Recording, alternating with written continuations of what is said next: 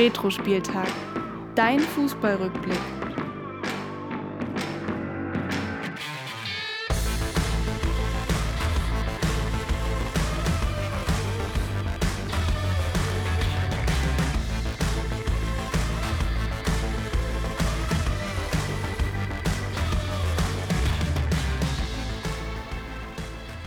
Ja, und damit hallo und herzlich willkommen hier wieder bei Retro Spieltag, dein Fußballrückblick. Heute mit der Folge 69 zur Bundesliga Rückrunde 2016-17. Mein Name ist Willi Nowak und ich begrüße auch hier an einem, ja, fast schon regnerischen Dienstag meinen Kumpel Florian. Ja, ist auf jeden Fall regnerisch. Ich ähm, grüße dich auch, Willi. Heute ein bisschen mit einer anderen Eröffnung, glaube ich. Hast ein bisschen einen anderen Satz vor heute mal ausprobiert. Weiß nicht, ob Ganz das ein bisschen verändert, ja. Äh, sonst kommt immer zuerst dein Name und dann das Thema. Genau. Bin gespannt, ob das den Hörer und Hörerinnen auch auffällt. Aber auf jeden Fall ein regnerischer Dienstag. Also ich finde, der April macht seinen Namen der alle Ehre. Äh, man sagte, der April macht, was er will und irgendwie ist es auch so. Ähm, so richtig Sonne haben wir noch nicht gesehen diesen Monat leider, habe ich das Gefühl. Na, ich war ja mal ganz kurz nach Ostern an der Ostsee gewesen, da hatte ich ein paar, ja, zumindest ganz gute Tage gehabt. Das war jetzt äh, nicht Sonne pur und äh, 20 Grad, aber ja, insgesamt ähm, ist es ein bisschen verregnet, aber ich glaube, da waren wir die letzten Jahre auch einfach auch ein bisschen sehr verwöhnt. Und ich persönlich, auch wenn das ja so ein dummer Spruch ist, aber die Natur freut sich. und ich kann damit auch gut leben. Was, was, ich äh, erstaunlich finde, äh, unser guter Kumpel Felix äh, spielt ja ähm, noch Fußball auf äh, ja, ich sag mal so semi-professionellem Niveau, also äh, auf Landesebene, aber hm. nicht nationaler Ebene. Und äh, da ist zum Beispiel am Wochenende wieder das Spiel wegen Unbespielbarkeit des Platzes ausgefallen, wo ich mich so frage, so ging doch früher auch, oder? ja, also das finde ich auch seltsam jetzt im April. Dieses, ähm, in der Bundesliga gab es das früher auch mal, dass wirklich ein Platz nicht bespielbar war, aber auch schon seit Ewigkeiten nicht mehr. Also ich kann mich noch erinnern an ein Spiel, ich glaube, das war in der Saison darauf, 17, 18, war Köln gegen Freiburg, das war im Februar oder im November oder Dezember, da hat es extrem geschneit in Köln an dem Sonntag. Da wurde der Anpfiff dann irgendwie von 13.30 immer weiter verschoben und am Stimmt. Ende wurde 15 Uhr angestoßen. Ähm, auch mit Schnee auf dem Platz, aber so eine richtige, eine richtige Absage hatten wir lange nicht mehr. Also in der Bundesliga auf jeden Fall. Ich glaube, da gibt es auch mittlerweile zu viele Auflagen von Seiten der DFL, was auch Rasenheizung angeht oder ja andere Faktoren, äh, um, sage ich mal, solche Sachen zu vermeiden. Aber ich finde halt, also ich habe auch Verständnis, wenn irgendwie der Platz gefroren ist. Ähm, aber ich finde immer, wenn es wegen Regen abgesagt wird, wirkt es für mich so ein bisschen wie, als würde die Stadt nur darauf scharf sein oder der Platzbesitzer, äh, hm. äh, dass sozusagen der Rasen nicht kaputt geht. Und ähm, das finde ich ein bisschen albern, weil ich denke, ja, also eine schöne Wasserschlacht wie Frankfurt, wie in Frankfurt 74 bei der WM, das hat auch, auch irgendwie seinen Charme. Aber gut, sei es drum, ich muss, äh, oder ich spiele heutzutage ja eh nicht mehr, von daher mich betrifft es gar nicht direkt. Ähm, aber es ist mir nur so aufgefallen am Rande. Das Thema der heutigen Folge, wir hatten es gerade angesprochen, ist auf jeden Fall die Rückrunde der Bundesliga-Saison 2016-17. In der letzten Folge haben wir ja äh, wie immer über die Hinrunde gesprochen, die ja dann doch die eine oder andere Überraschung mit sich gebracht hat und insgesamt noch viel Spannung für die Rückrunde verspricht. Flori, hol uns doch nochmal ab, wo wir jetzt gerade am 16. bzw. 17. Spieltag stehen. Genau, das ist gut, dass du sagst 16. oder 17. Spieltag. Das war ja das Besondere, dass der 17. Spieltag ähm, zum ersten Mal quasi nach Weihnachten erst im Januar absolviert wurde. Dann hatten wir die Hinrunde erst komplett. Wie so oft Herbstmeister oder Wintermeister möchte man dann vielleicht sagen, der FC Bayern führt die Tabelle an mit 42 Punkten, dicht gefolgt vom Überraschungsaufsteiger von RB Leipzig, die nur drei Punkte hinter Bayern sind. Hatten ja zwischenzeitlich sogar die Tabellenführung mal inne in der Hinrunde, hatten die am Ende verloren, aber sind auf jeden Fall mittendrin im Meisterkampf. Dahinter mit ein bisschen Abstand, mittlerweile schon elf Punkte auf die Bayern, die TSG Hoffenheim, die trotzdem eine richtig gute Hinrunde gespielt haben, haben null Spiele verloren, aber hat leider auch zehnmal unentschieden gespielt. Trotzdem eine richtig gute Hinrunde. Und da gehen wir auf jeden Fall natürlich auch näher ins Detail, wie es bei den Vereinen dann in der Rückrunde weitergeht. Dahinter folgen dann Dortmund und auf den Europa League Plätzen Hertha und Frankfurt. Köln auf Platz 7 auch eine richtig gute Hinrunde gespielt. Ansonsten auch sehr überraschend Leverkusen nur auf 8, Freiburg als Aufsteiger auf 9, Schalke auf 10. Und im Abstiegskampf befinden sich eigentlich die ja, erwarteten Ingolstadt und Darmstadt, die ganz unten stehen. Und vor denen auf 16 und 15 die beiden Nordclubs aus Bremen und Hamburg. Und auf 14 eine Enttäuschung der Hinrunde. Wir hatten sie auch in der letzten Folge besprochen. Borussia Mönchengladbach im Abstiegskampf. Ähm, Geht es auch nochmal heiß her. Das gibt es dann eher am Ende der, am Ende der Folge. Und wir, glaube ich, wir die starten erstmal wie gewohnt mit dem Meisterkampf, wenn man ihn denn noch so in der Rückrunde bezeichnen möchte.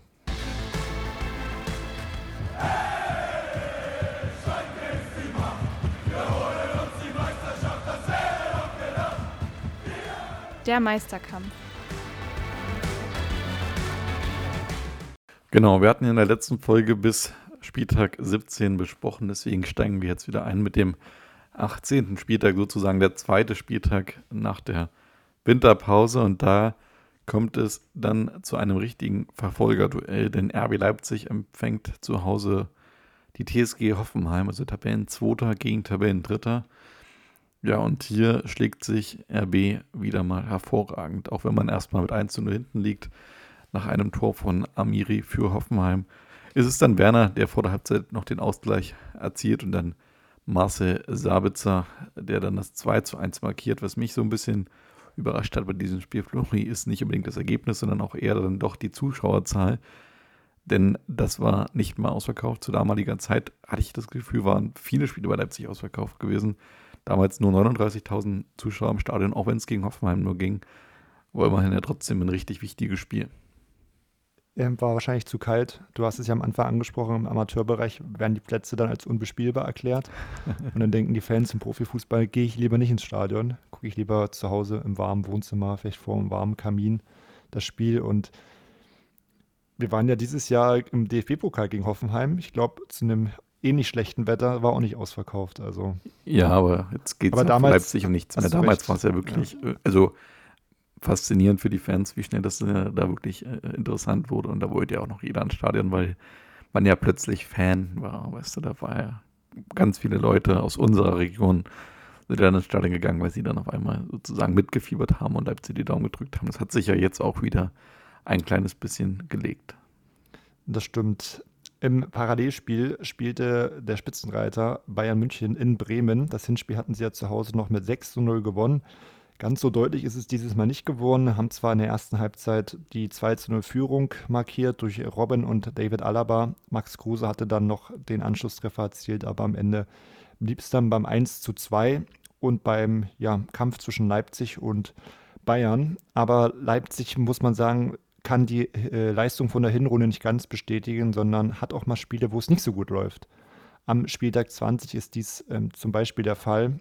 Im Heimspiel, gerade Leipzig war extrem heim, heimstark, hat in der Hinrunde kein Heimspiel verloren, setzt die erste Heimniederlage und dann auch noch gegen einen Abstiegskandidaten, gegen Hamburg, gegen den 16. mit 0 zu 3. Also wirklich ein sehr deutliches Ergebnis. Hamburg schon in der ersten Halbzeit mit 2 zu 0 geführt durch die Tore von Papadopoulos und Wallacey. In der 90. hat Erwin Hunt den Deckel drauf gemacht, aber sicherlich eine überraschende Niederlage da für die Roten Bullen. Und im Gegenzug nutzt Bayern die Chance, den Vorsprung weiter auszubauen, gewinnt in Ingolstadt mit 2 zu 0 durch zwei sehr späte Treffer. Hat sich Bayern auch sehr schwer getan. Zweimal in der Nachspielzeit treffen Arturo Vidal und Arjen Robben. Und damit baut Bayern den ähm, Vorsprung schon auf sieben Punkte aus. So nach der Hinrunde waren es nur drei, nach drei Spieltagen sieben Punkte ja, sieht dann vielleicht doch nach einem Alleinkampf der, der Bayern aus. Ja, dazwischen lag noch das Spiel natürlich von Leipzig damals in Dortmund, auch ein Verfolgerduell, was man ebenfalls verloren hatte mit 1 zu 0. Das sollte man vielleicht nochmal hinzufügen. Also zwei Niederlagen für Leipzig am Stück. Ähm, und ja, danach, äh, wie du gerade gesagt hast, hat Bayern schon einen gewissen Vorsprung und hat dann ein wichtiges Spiel, was bei mir auch richtig in Erinnerung geblieben ist. Ich glaube, das müsste sogar an Ostern gewesen sein denn man äh, besiegt den Hamburger SV mit 8 zu 0. Ich glaube, dass ich das damals in Schweinitz beim Osterfeuer verfolgt habe und mich noch daran erinnerte, wie zwischenzeitlich man das Gefühl hatte, es könnte auch ein 12 zu 0 oder ein 13 zu 0 werden und dann, ähm, zumindest laut Ticker, und dann noch der ein oder andere Bundesliga-Rekord fallen. Am Ende blieb es dann beim 8 zu 0 für Hamburg trotzdem desaströs und äh, damals getreu dem Motto, wenn es nicht läuft, wird halt gegrillt. Das war Damals, der Beginn von diesem Motto. Ja. Genau, hatte man ja mit der einen oder anderen Klatsche auch noch in Zukunft zu tun. Ja, Torschützen waren quasi äh, immer abwechselnd in äh, der Reihenfolge Arturo Vidal, Lewandowski, Alaba, Coman und Robben. Vidal 1, Lewandowski dann 3 in Folge, dann Alaba 1, nochmal zweimal Coman und Arjen Robben mit dem 8 zu 0. Also da richtig viele Tore in München. Ja, und dann auch am 24. Spieltag gibt es nochmal die Situation, dass Leipzig patzt, wieder bei einem vermeintlichen Abstiegskandidaten, wieder zu Hause. Diesmal ist es aber der VfL Wolfsburg. Man verliert mit 0 zu 1 im eigenen Stadion. Bayern gewinnt in einem, ja, ich sag mal, Kampf um Europa-Duell 3 zu 0 gegen die Eintracht Frankfurt, also gegen den Tabellen 6. Damit sind es dann doch schon 10 Punkte. Ist auf jeden Fall schon langsam deutlich der Vorsprung. Die Bayern schwächeln eigentlich auch kaum. Es setzt in der ganzen gesamten Rückrunde auch nur eine Niederlage. Das ist an Spieltag 27 der Fall. Man verliert mit 1 zu 0 gegen Hoffenheim auswärts. Ähm, Leipzig nutzt die Chance sogar, um nochmal näher ranzurücken, gewinnt in Mainz mit 3 zu 2. Sind aber dann trotz dessen, weil Leipzig auch zwischenzeitlich nochmal ein bisschen geschwächelt hatte, auch nach 27 Spieltagen 10 Punkte Rückstand. Aber auch Bayern setzt die Niederlage vielleicht gegen Hoffenheim ein bisschen zu und lässt weiter Punkte. An Spieltag 29 gibt es nur ein 0 zu 0 in Leverkusen, währenddessen Leipzig sehr deutlich mit 4 zu 0 gegen Freiburg zu Hause gewinnt und damit den Vorsprung verkürzt auf 8 Punkte. Problem ist, es werden natürlich immer weniger Spiele und so dauert es dann nicht lange und die Bayern krönen sich dann doch frühzeitig wieder als deutscher Meister. Genau, am Spieltag 31 ist es dann soweit nach einem 0 zu 0 von RB Leipzig gegen den FC Ingolstadt, also wieder gegen einen vermeintlichen Abstiegskandidaten, ist es dann so weit, als man mit 6 zu 0 in Wolfsburg gewinnt. Also damals noch, ja gut, zehn Jahre vorher hat man ja in Wolfsburg die Meisterschaft verspielt und sich äh, blamiert mit 5 zu 1 in Wolfsburg. Jetzt gewinnt man mit 6 zu 0, also ist auch eine Zeitenwende natürlich dann passiert. Alaba, Lewandowski, Robben, Kim, Müller und Kimmich waren die Torschützen. Ja, damit nach 31 Spieltagen und 10 Punkten Vorsprung ist dann auch so ein bisschen die Spannung raus, zumindest in den oberen, äh, auf den oberen Tabellenplätzen. Auch wenn es am 33. Spieltag nochmal zu einem richtig äh, verrückten Duell kommt. Er bleibt sich, empfängt dann im letzten Heimspiel zu Hause den FC Bayern und das ist auch kein Spiel wie jedes andere. Ja, und das kann ich mich auch noch gut erinnern, denn es ging da wirklich hin und her und eigentlich schade, dass dieses Spiel tabellenmäßig keine Spannung mehr hatte, denn es hätte es verdient gehabt. Leipzig geht früh in Führung durch Marcel Sabitzer Lewandowski gleicht aus, aber Leipzig spielt ein richtig, eine richtig gute Partie, erhöht ähm, auf 3 zu 1 durch Treffer von Timo Werner und Yusuf Paulsen. Bayern kommt ran durch Thiago auf 3 zu 2, aber Werner erhöht nochmal auf 4 zu 2, sprich, es sieht eigentlich komplett nach einem Heimsieg aus für die Leipziger. Sie führen bis zur 84. Minute mit 4 zu 2. Aber dann kommt ein richtig bemerkenswertes Comeback für die Bayern, wo man echt sagen muss, okay, Chapeau, ähm, es geht eigentlich um nicht viel, aber die Bayern geben sich nicht auf, verkürzen erst durch Lewandowski und in der 90. und in der Nachspielzeit machen Alaba und Rom den Deckel drauf und die Bayern drehen noch das Spiel auf einem 4 zu 5, gerade das Tor von Rom. Ich glaube ich, äh, einige noch in Erinnerung, das war wirklich ein super Solo, lässt da wie die Orban richtig schlecht aussehen und auch Peter Gulaschi im Tor hat keine Chance und ich glaube, Bayern wollte nochmal zeigen, dass sie wirklich die Nummer 1 sind und auch RB Leipzig wahrscheinlich so ein bisschen auch zeigen wollen, ihr habt auch in Zukunft hier keine Chance und wir werden hier immer den Titel holen. Denn das war echt eine, eine richtig starke Aufholjagd. Also ich kannst du dich noch daran erinnern, hast du das Spiel gesehen damals? Ich, ich äh, habe es auf jeden Fall im Fernsehen verfolgt. Mein Schwager war sogar im Stadion. Der war damals zum Junggesellenabschied in Leipzig und äh, die hatten, glaube ich, sogar VIP-Tickets, wenn nicht alles täuscht, weil sozusagen der zukünftige Bräutigam damals äh, großer oder immer noch großer Bayern-Fan ist. Und ähm, ihr habt das Spiel auf jeden Fall gesehen und ich hatte es ja schon mal in der Hinrunde gesagt, das waren tatsächlich Duelle, die mir extrem wichtig waren, dass man da Leipzig schlägt, also für mich als Fan äh, des FC Bayern.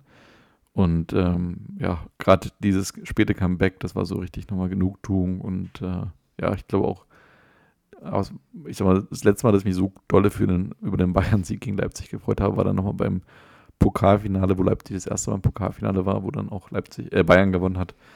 Das sind dann so Spiele, wo man dann doch noch das Gefühl hat, man kann diesen Gegner, der gerne mhm. auf Augenhöhe wäre und vielleicht auch eines Tages mal auf Augenhöhe ist, aber dann doch noch im Zaum halten und vor allen Dingen klein halten. Ja, an Spieltag 34 ist es dann so, weil die Bayern bekommen die Meisterschale in der heimischen Allianz Arena. Gibt natürlich wie immer eine kleine Meisterfeier mit ordentlich Weißbier. Das Spiel kommt da eher zur Nebensache gegen Freiburg. Für Freiburg ging es noch um, um den Einzug in die Europa League. Ähm, für die Bayern eben ja um nicht mehr viel. Die Bayern gewinnen am Ende 4 zu 1. Bisschen Aufreger damals war die, die Halbzeitshow von Anastasia, die ja doch für schlechte Laune auf beiden Seiten der Mannschaften geführt hatte, denn die zweite Halbzeit wurde mit satten elf Minuten Verspätung angepfiffen, weil die ganze Szenerie noch weggeräumt werden musste. Schiedsrichter Jochen Drees hat nur mit dem Kopf geschüttelt. Äh, Christian Streich war, war sehr sauer nach dem Spiel. Ähm, er hat gesagt, ohne diesen Künstlern zu nahe zu treten, aber das ist ein Fußballstadion.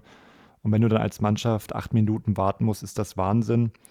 Und auch Arjen Robben und Mats Hummels haben dann Kritik geäußert und äh, haben das Rahmenprogramm dann doch sehr kritisiert.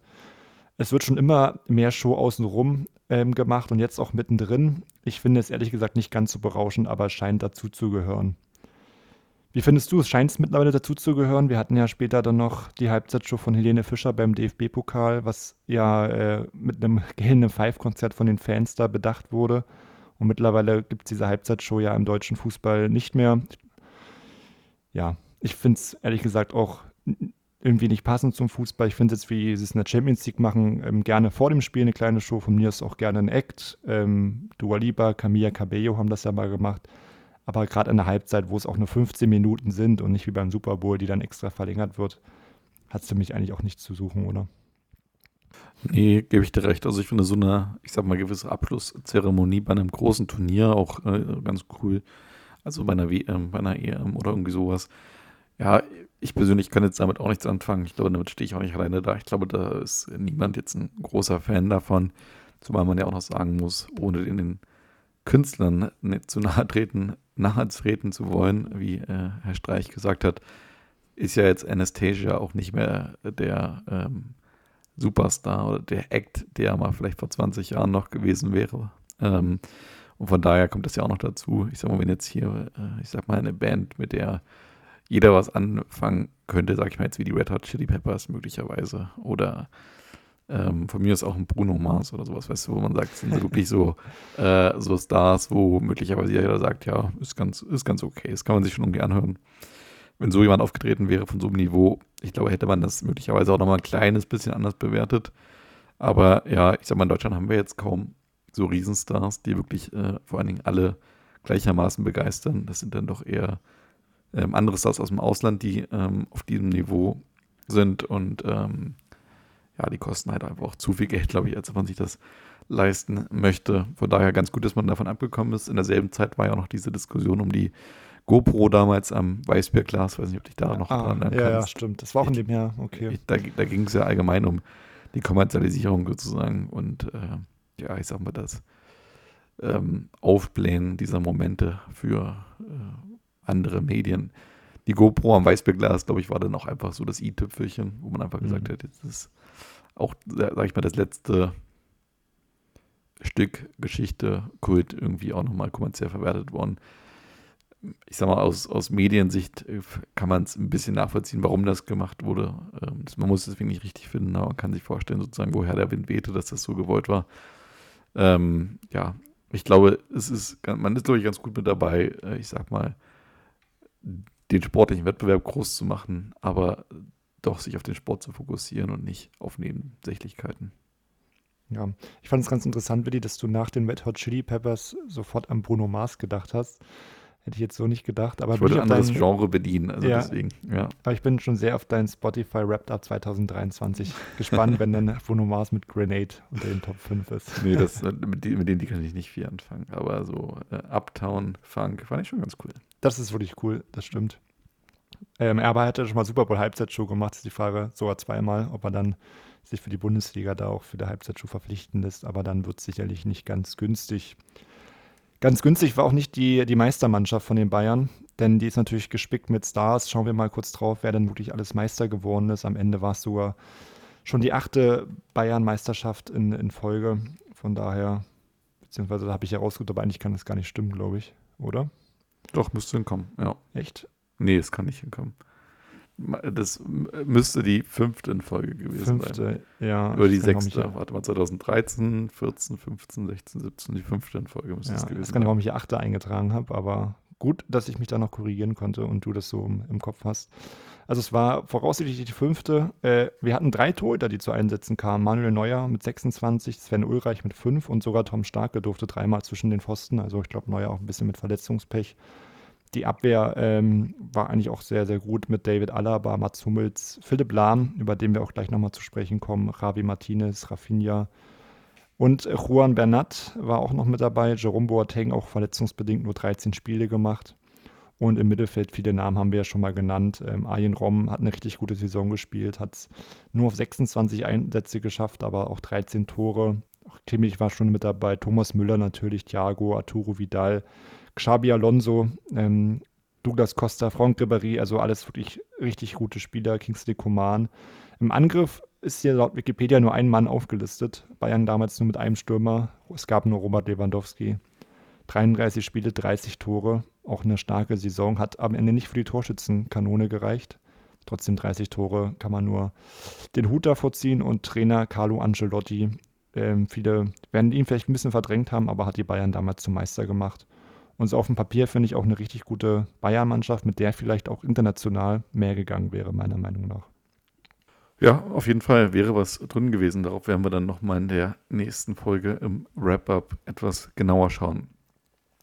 Kommen wir nochmal auf ein Thema, das auch zum FC Bayern gehört, und zwar das Karriereende von Philipp Lahm. Er ein Spieler, äh, wo man es nicht erwartet hat damals, dass er so früh seine Karriere beendet, denn er war ja eigentlich bis zuletzt immer noch in Topform und ähm, hätte ja wahrscheinlich noch einige Jahre weiter auf diesem Niveau spielen können. Wenn wir mal kurz am Anfang anfangen. Philipp Lahm, ein richtiges Eigengewächs des FC Bayern, äh, spielte ab 95, also mit ganz jungen Jahren schon für die Jugend und ähm, wurde dann 2001 in die Amateurmannschaft, in die Regionalliga Süd äh, gesteckt. War damals noch im zentralen und defensiven Mittelfeld zu finden, aber auch dann auch schon Außenverteidiger. Sein äh, Coach damals, wie von so vielen späteren Bayern-Stars, auch da Hermann Gerland, der dann ähm, ja damals noch die Amateurmannschaft trainierte und äh, insgesamt zwei Jahre für Lahm da zuständig war. Dann ging es darum, was wird aus Lahm? Äh, Gerland sagt, er ist zu gut für die Regionalliga und äh, der Trainer Felix Magath, der damals beim VfB Stuttgart unter Vertrag war, bekam von ihm eine Empfehlung, sich mal den Knaben anzugucken und so wurde Lahm dann damals für zwei Jahre vom VfB ausgeliehen und hat sich da extrem gut präsentiert. Also ist sofort eingeschlagen, hat sofort seine Rolle da gefunden beim VfB und war ja insgesamt 53 Mal in der Bundesliga aktiv, spielte auch in der Champions League und im UEFA-Pokal. Leider Gottes hat er dann doch einen Ermüdungsbruch, Ermüdungsbruch im Mittelfuß gehabt und einen Kreuzbandriss. Also er war tatsächlich zu diesen jungen Jahren äh, doch sehr verletzungsanfällig. Aber er kommt dann zum FC Bayern mit überstandenen Verletzungspech ähm, und Kreuzbandriss zurück und ja, findet sofort wieder Anschluss an den Kader, findet seine Rolle und wird ja dann auch 2006 für die WM nominiert. Ja, ich fand generell diese Leihe zu Stuttgart war eigentlich wirklich eine Win-Win-Win-Situation für alle Parteien. Ich glaube, Lahm hat sich da richtig gut entwickelt, trotz den Verletzungen war er da schon echt ein guter Bundesligaspieler und hat international, international Erfahrung sammeln können. Und bei den Bayern hat es ja auch nicht lange gedauert, bis er wirklich schon zum Stammspieler wurde, sowohl in der Bundesliga als auch in der Champions League. Ähm, hat viel auf der Außenverteidigung gespielt und ja, wurde auch relativ schnell zum Führungsspieler mit dem absoluten Höhepunkt dann im Januar 2011, wo er dann nach dem Abgang von Marc van Bobbel sogar schon Mannschaftskapitän ist. Wurde dann positionell auch mal woanders eingesetzt, gerade unter Guardiola ähm, war er dann häufig auch auf der 6 zu finden. Hat er ja auch später dann in der Nationalmannschaft mal gespielt, bei der WM 2014 beispielsweise hat er ja auf der 6 angefangen und ist dann später ähm, auf die Außenverteidigerposition gewechselt. Also er war da auch polyvalent einsetzbar. Ich habe ihn mal lieber als Außenverteidiger, muss ich sagen, gesehen, weil er da wirklich einfach richtig, richtig gut war, sowohl offensiv als auch defensiv. Und das ja eigentlich so ein bisschen eher eine Problemzone war bei uns als die, als die sechs, fand ich. Da hatten wir doch mehr Alternativen bei der Nationalmannschaft. Total. War ja dann noch so ein bisschen, sag ich mal, das Vorbild für Josua Kimmich gewesen, der auch dann erstmal auf dem Außenverteidiger angefangen hatte, so bei Bayern. und dann auch später auf die 6 gewechselt ist, ist der Kimmich auch nicht mehr als Außenverteidiger vorgesehen. Ich weiß gar nicht, wann er das letzte Mal gespielt hat. Ich glaube, das Thema ist auch mittlerweile durch. Aber ja, beides wahnsinnig gute Spieler auf diesen beiden Positionen und äh, ein absolutes Luxusproblem, wenn man quasi äh, zwischen äh, diesen beiden ähm, Möglichkeiten schwanken muss, dass ein Spieler auf so hohem Niveau auf beiden Positionen spielen kann. Ja, wenn man mal nochmal guckt auf seine Titel, auch achtmal deutscher Meister, sechsmal DFB-Pokalsieger, Champions League-Sieger, Clubweltmeister, UEFA Supercup-Sieger. Da war quasi alles dabei, was möglich war. War sogar im Ballon d'Or äh, Dream Team, hatte da die Möglichkeit, den Ballon d'Or auch zu gewinnen. Und ähm, ja, wurde da auch mehrfach zum FIFA-Weltfußballer des Jahres nominiert. Also sogar auch schon 2006 das erste Mal. Das hätte ich auch zum Beispiel gar nicht mehr auf dem Schirm gehabt, dass er da schon so gut mit dabei war. Ja, also Titel hat er wirklich eigentlich alle gewonnen, die man gewinnen kann. Von daher eine richtig gute ja, Karriere im Verein und auch eben in der Nationalmannschaft. Ist ja auch Weltmeister geworden dann 2014. Hat sich da auch relativ schnell dann durchgesetzt. 2004 hatte er ähm, sein erstes Länderspiel bestritten und wie du schon gesagt hast, bei der WM 2006 war er dann auch schon mit dabei und hat sogar das erste Tor erzielt gegen Costa Rica. Werden sicherlich viele von euch auch noch in Erinnerung haben. Zur WM 2010 hat er die Mannschaft dann sogar als ähm, Kapitän aufs Spielfeld geführt, denn Michael Ballack konnte er nicht mitfahren. Gab es ein bisschen Disput zwischen den beiden, denn Lahm wollte auch nach der Verletzung von Ballack weiterhin Kapitän bleiben. Und Ballack wurde ja seitdem auch nicht mehr für die Nationalmannschaft nominiert. Von daher ist Lahm dann auch Kapitän geblieben und hat unsere Mannschaft da zum WM-Sieg geführt. Ist danach in der Nationalmannschaft zurückgetreten und im Februar 2017 hat er dann auch seine Spielerkarriere generell schon mal angekündigt, die beenden zu wollen zum Ende der Saison 16-17. Obwohl sein Vertrag noch gültig war bis 2018, aber er hat sich dann für einen vorzeitigen Karriere, ähm, fürs vorzeitige Karriereende entschieden und hat dann seine äh, Schuhe an den Nagel gehangen. Nach seiner Karriere ja, war er zunächst für den vakanten Posten des Sportdirektors im Gespräch bei den Bayern sagte aber aufgrund der starken Rolle des Präsidenten Hoeneß angeblich ab. Und ähm, das ist damit nicht zustande gekommen. Ist dann 2018 mit zur WM gefahren in Russland als ähm, ja, Botschafter, war dann auch für die ARD als Experte äh, im Einsatz. Gab auch ordentlich Kritik von ihm an, an Löw, wo er gesagt hat, Löw müsse eine Kultur strafferer, klarerer Entscheidungen etablieren. Dafür wurde der Name auch sehr kritisiert, dass er das gesagt hat.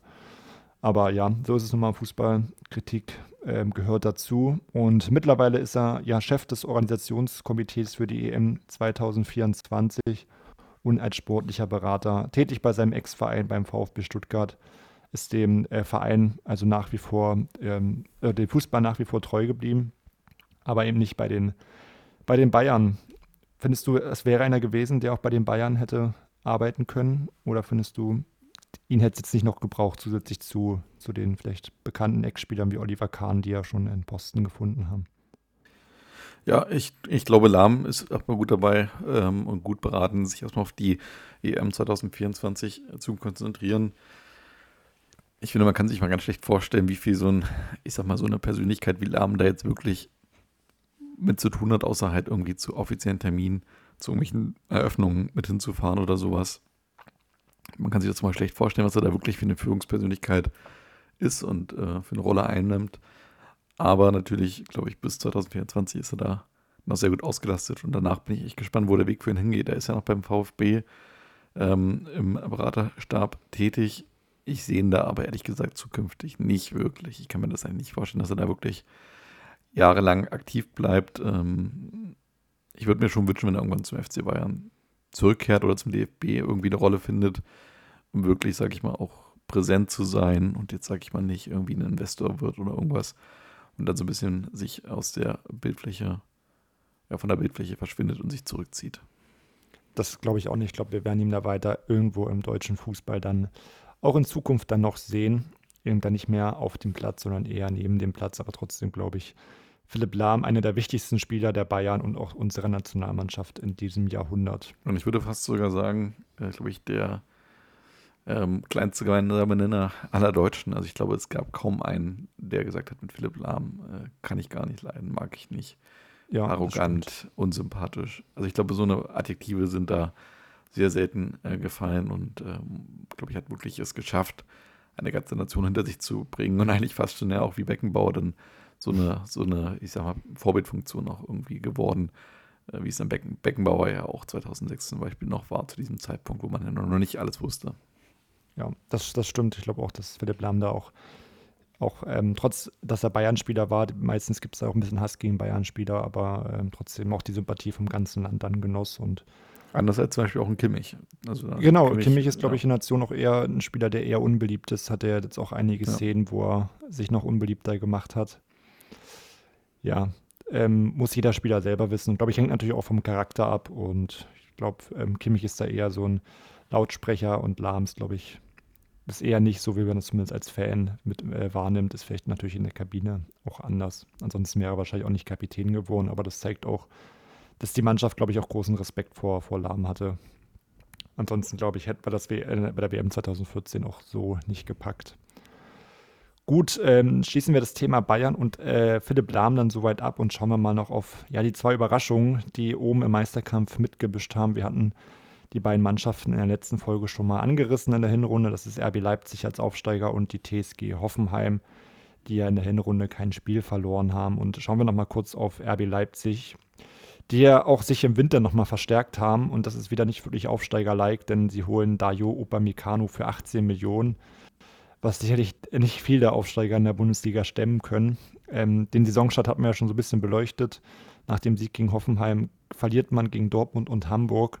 Ist so ein bisschen in einer, in einer sportlichen Krise und generell läuft die Rückrunde nicht so gut wie die Hinrunde liegt eben wirklich daran, dass gerade gegen die Abstiegskandidaten einfach keine, keine Pflichtsiege eingefahren werden. Gegen Augsburg, die auf 13 rangieren, gibt es äh, in, in, der Mitte der Rückrunde nur ein Unentschieden. Gegen Wolfsburg verliert man, gegen Bremen verliert man, die beide im Abstiegskampf waren. Und so verabschiedet man sich dann langsam aus dem Meisterkampf. Zwischenzeitlich sind dann Dortmund und Hoffenheim richtig rangerückt. Da hatte man nur drei, respektive vier Punkte Vorsprung. Sprich, man musste eher schauen, dass man Platz zwei da irgendwie verteidigt. Aber da hat man nochmal rechtzeitig die Kurve bekommen, hatte dann eine Serie gestartet, hat in sieben Spielen kein Spiel verloren, fünf gewonnen, zwei unentschieden und hat damit nach 32 Spieltagen quasi schon die, die Champions League sich gesichert. Am Ende ähm, verliert man eben noch dieses verrückte Spiel gegen die Bayern mit 4 zu 5, aber ich glaube, das soll der guten Saison von Leipzig da keinen Abbruch geben. Ist ähm, ja der beste, der beste Aufsteiger seit, seit vielen, vielen Jahren, muss man sagen und mit 67 Punkten am Ende auf Platz 2 vor Dortmund unter anderem und damit Leipzig sofort als Aufsteiger für die Champions League qualifiziert. Ähm, seit 19 Jahren der beste Aufsteiger, das soll noch dazu gesagt werden, von daher Respekt und ähm, ich glaube, hätte man so vor der Saison auch nicht erwartet, denn vom Kader her, wenn wir mal auf den schauen, es gab zwar einige Verstärkungen, aber es waren ansonsten natürlich auch viele aus der zweiten oder sogar dritten Liga noch an Bord. Von daher auch Ralf Hasenhüttel auch einen richtig guten Job als Trainer da gemacht. Ja, absolut kann ich ihm nur recht geben. Und am Ende ja das auch souverän nach Hause gefahren. Da gab es ja auch andere Aufsteiger, die da zum Beispiel krachen gegangen sind. Ich sag nur Hoffenheim zum Beispiel, die ja damals auch sehr gut angefangen haben, aber dann eben auch in der Rückrunde sehr stark nachgelassen haben. Und Hoffenheim ist auch das richtige Stichwort, denn wir gucken nochmal auf die TSG 1899 Hoffenheim, die ja, wir hatten es auch gerade schon mal erwähnt, eine fantastische Saison gespielt haben ja, der Saisonstart nicht so, oder der Rückrundenstart nicht so wirklich äh, geglückt. Dann die erste Niederlage der Saison direkt im ersten Spiel, dann in Leipzig und ähm, gegen vermeintlich schwächere Gegner tut man sich auch immer relativ schwer. Also auch in Wolfsburg verliert man mit 2 zu 1, die damals zum ähm, 20. Spieltag nur der 14. waren. Und so rutscht man auch ein bisschen ab äh, hinter Dortmund muss aufpassen, dass man nicht ähm, von Hertha oder Frankfurt noch überholt wird. Aber dann gibt es wieder eine richtig gute Phase mit fünf Spielen und vier Siege. Unter anderem gegen Ingolstadt, Leverkusen, Hertha und eben auch die Bayern. Und so ist man dann wieder zurück auf Rang 3. Und ähm, zwar verliert man gegen Dortmund äh, am 32. Spieltag, wo man dann auch hinter die Dortmunder rutscht, aber Richtung Saisonende ist man dann wieder richtig stark und ähm, zu keinem Zeitpunkt ist die Champions League gefährdet. Man gewinnt unter anderem Spiele gegen Gladbach, gegen Frankfurt, spielt unentschieden gegen Köln. Und so ist es dann am Ende Rang 4 mit 13 Punkten Vorsprung auf den fünften Platz. Also da hat man das wirklich sehr gut gemacht und es steht die erste Champions League-Teilnahme der Vereinsgeschichte fest und ist die einzige Mannschaft geworden, die nicht gegen Bayern verloren hat, tatsächlich auch. Ja, also muss man auch, auch da vor dem Trainer den Hut ziehen. Auch ähm, Julian Nagelsmann hat Hoffenheim da in die Spur zurückgebracht, nachdem man ja in der Vorsaison tief im Abstiegskampf war. Und man hat eine richtig gute Saison äh, vollendet gerade. Man, äh, in der Offensive war man richtig gut mit 64 Toren.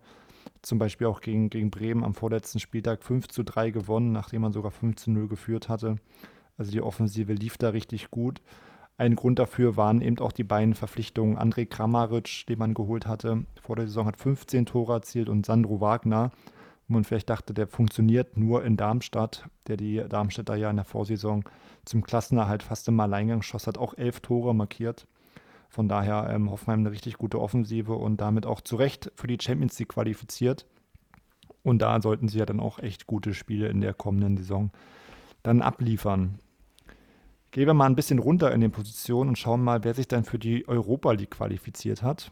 Denn da muss man sagen, das waren auch Mannschaften, die man vielleicht vor dem, vor dem Saisonstart nicht auf diesen drei Plätzen gerechnet hatte. Damals gab es da noch keine Conference League, sondern ähm, man zog dann in die Europa League Playoffs ein als Siebter, wenn der DFB-Pokal eben, äh, der DFB-Pokalsieger da schon qualifiziert ist für die für, die, äh, für den Europa oder für die Europa League oder für die Champions League. Von daher haben wir drei Mannschaften, die dann in die Europa League ziehen sollten. Und da ist für mich die größte Überraschung dann ähm, der erste FC Köln.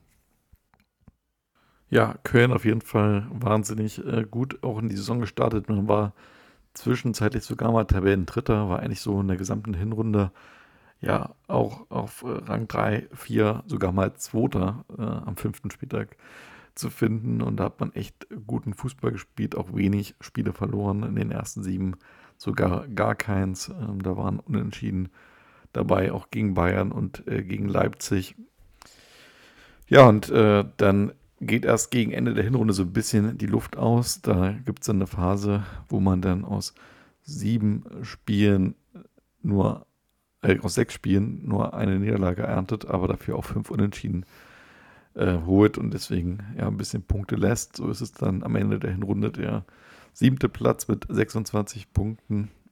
Ja, und dann ist der Rückrundenstart auch ge gelungen mit Siegen gegen Darmstadt und gegen Wolfsburg ist man da wieder ganz gut im Geschäft, aber gegen die direkte Konkurrenz wird es dann leider wieder relativ schwer. Da kommen Spiele auf sie zu in Freiburg, gegen Schalke, in Leipzig und gegen Bayern. Und da kann man kein Spiel gewinnen, holt nur zwei Unentschieden gegen Schalke. Und, nee, nur ein Unentschieden, nur gegen Schalke. Gegen die anderen drei Mannschaften wird verloren.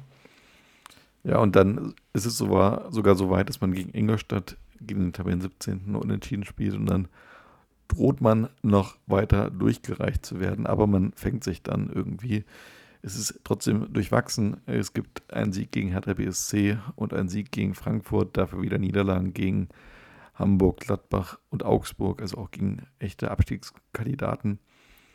Und so ist man dann nach 31 Spielen auf Rang 8 angekommen, punktgleich mit den Rivalen aus Gladbach und Hintermannschaften wie Freiburg, Bremen und Hertha. Da hat eigentlich keiner mehr damit gerechnet, dass man irgendwie ein Wort um äh, Europa mitsprechen kann, denn wir hatten das gerade angesprochen, die Tendenz zeigt ja klar nach unten. Dann gibt es aber eben nochmal ganz wichtige Spiele gegen Bremen, gegen Leverkusen und gegen Mainz. Und die beiden Heimspiele gegen Bremen und gegen Mainz kann man gewinnen, gegen Köln, äh, gegen Leverkusen ein Unentschieden holen. Und so holt man sieben Punkte aus den letzten drei Spielen. Und das reicht für einen starken fünften Platz. Man überholt Hertha in der Tabelle, man überholt Freiburg in der Tabelle und man überholt Bremen in der Tabelle. Ja, damit ist es die beste Bundesliga-Platzierung seit 25 Jahren und damit auch erstmals wieder eine Qualifikation für den Europapokal. Also Props an Herrn Stöger, der damals natürlich noch Trainer war. An sich dieses Du Stöger-Schmatke natürlich auch sehr gefeiert worden für diese Leistung von den Fans und auch von der Presse. Damals, ähm, ja, muss man sagen, hat schon Köln richtig Lust gemacht, oder? Ja, man könnte das Duo fast ausweiten auf ein Trio mit Anthony Modest, denn ich glaube, ohne Modest wären sie lange nicht in der Europa League gelandet. Aber ansonsten, ja, ich finde, Köln hat sich in der Rückrunde sehr schwer getan. Du hast es angesprochen, auch einige Spiele verloren, aber am Ende haben 49 Punkte sogar schon für Platz 5 gereicht. Das ist eigentlich eine ziemlich magere Punkteausbeute für Platz 5. Der Abstand zu Platz 4, du hattest es auch schon angesprochen, war ja auch relativ groß und der Kampf um Europa war auch sehr eng. Also auch dahinter äh, Hertha, Freiburg, Bremen, alle sehr dicht beieinander. Aber gerade durch diesen Schlusssport hat sich Köln da in die Europa League dann ja auch verdient gerettet. Ansonsten ähm, vom Kader her sind da eigentlich wirklich keine, keine großen Stars. Jonas Hector ist da vielleicht noch zu nennen in der, in der Abwehr. Ähm, Im Mittelfeld ja, hat man vielleicht dann erfahrene Spieler wie Marco Höger, Matthias Lehmann. Und ja, wichtigster Mann war eben wirklich im Angriff Anthony Modest. Ähm, hat alle 34 Spiele absolvieren können, blieb also verletzungsfrei. 25 Tore, war also absolute die Lebensversicherung. Im Sommer ähm, soll es für ihn dann ja leider nach, nach China gehen, so viel können wir schon mal sagen. Und im nächsten Jahr geht es für Köln dann auch wieder in den Abstiegskampf. Von daher merkt man erstmal, wie wichtig Anthony Modest war. Mittlerweile ist er ja bei Dortmund ja mehr oder weniger aktiv. Was ich mit dem Wechsel da einen Gefallen getan habe, sei mal dahingestellt, denn wirklich viel Spielzeit hat er da nicht. Und ich glaube, so wie in Köln ihn verehrt hat, das war auch was ganz Besonderes damals.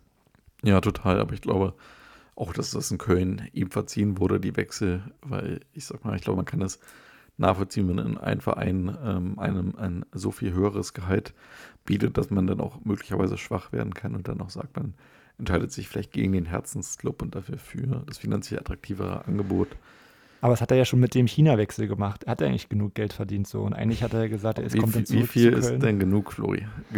Sag doch mal, über welcher Grenze hat man denn genügend Geld verdient? Ich glaube, ich glaube, man darf da nicht von sich selbst auf andere schließen und ich glaube, ähm, man sollte auch nicht sagen, man wäre in einer Situation anders. Ich, ich glaube, man hat als Fußballer nur ganz, ganz wenige Jahre, in denen man wirklich Geld verdienen kann und da ist auch vielleicht jede Reserve, die man sich schon schaffen kann, nicht verkehrt. Ich machte niemanden einen Vorwurf. Ähm, Don't blame the players, blame the game, sage ich jetzt nur. Das ist, äh, das ist richtig. Ich meine, ich glaube nicht, dass Modest, ehrlich gesagt, wegen dem Geld gewechselt ist, sondern ich glaube, er hatte einfach Lust auf Champions League und vielleicht auch auf einen Pokal oder auf eine Meisterschaft, die ja mit Dortmund deutlich realistischer ist. Ich glaube, klar, er wird mehr Geld verdienen als in Köln, aber ich glaube ehrlich gesagt, dass das bei diesem Wechsel jetzt nicht, nicht Grund Nummer eins war. Ja, schauen wir nochmal auf den anderen Verein, der auf jeden Fall eine überraschend starke Saison gespielt hat. Das ist Hertha BSC zu dieser Zeit ja gar nicht so ähm, schlecht dabei gewesen. Man war ja auch im Vorjahr immerhin auf einem siebten Platz rausgekommen. Auch wenn die Vorsaison da, also die Hinrunde noch ein bisschen ähm, mehr versprochen hatte.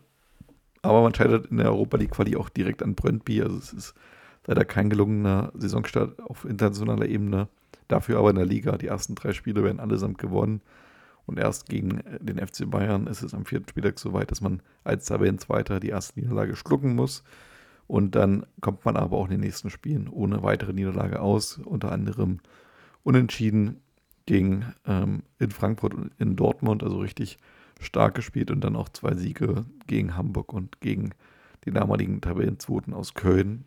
Bedeuten, dass Hertha nach acht Spieltagen sogar auf Rang 3 steht und dann ist man trotz Niederlagen dann, die in den weiteren Spielen folgen werden, unter anderem auch gegen Bremen, in Leipzig oder auch in Leverkusen, ist man am Ende der Hinrunde auf Rang 17 rausgekommen. Ja, nicht auf Rang 17. Nach 17 Spielen auf Rang 5 rausgekommen. Das, das wäre bitter, dann so ein Absturz. Punktgleich mit Dortmund. Aber dann der Rückrundenstart ist dann mal wieder typisch. Ja, man hatte das ja nicht zum ersten Mal, sondern fast schon ja, jährlich, könnte man sagen, dass man irgendwie nach Rückrunde nicht an der starken Hinrunde anknüpfen kann. Und es gibt insgesamt aus den ersten Spielen ähm, sechs Niederlagen, aus den ersten acht Spielen nur zwei Siege, unter anderem aber gegen Dortmund und gegen Augsburg. Und somit muss man sich auf jeden Fall von den Champions League-Gedanken verabschieden. Und ähm, man hat überhaupt dann noch Glück, dass man auch in die Europa League kommt. Denn es gibt nur zwei weitere Siege dann noch in den folgenden Wochen. Dann nochmal zu Hause gegen Wolfsburg und dann in Darmstadt. Also wirklich nur gegen ja, ich sag mal, echt schwache Mannschaften im, im Schlusssport gepunktet. Ähm, somit kommt man dann am Ende auf 49 Punkte, punktgleich mit Köln. Ähm, aufgeteilt auf 30 Punkte in der Hinrunde, 19 in der Rückrunde. Ja, das ist ähm, typisch härter. Typisch härter, okay. Aber da wäre mehr drin gewesen. Und eigentlich, wenn man jetzt nochmal so auf die vergangene Zeit guckt, ich glaube, würde man sich heute nach so einer Spielzeit sehen, wo man überhaupt nichts mit dem Abstiegskampf zu tun hat und äh, dafür trotzdem solide in den Europapokal kommt. Ja, ich glaube, da hat man sich damals noch geärgert, dass es nicht für die Champions League gereicht hatte. Heute würde man äh, jubeln, dass man sich für die Europa League qualifiziert. Diesmal ist es dann am Ende ja sogar die Gruppenphase geworden, sprich keine Quali vorher. Und man hatte da schon mal auf jeden Fall sechs Spiele im Europapokal. Trotz negativer Tordifferenz, ja. Minus vier am Ende reichen aber trotzdem für, für Platz sechs. Und ähm, ja, damit sicherlich auch für Hertha eine überragende Saison wir da mal kurz auf den, auf den Kader schauen, da wichtigster Spieler im Angriff sicherlich Vedat Ibisevic, der erfahrene Bosnier, damals mit zwölf Treffern. Äh, Salomon Kalou mit sieben Treffern auch, auch wichtig. Ansonsten im Tor war auch äh, Verlass auf Grüne Jahrstein, der alle Spiele gemacht hatte, auch in der Saison richtig gut gehalten hat.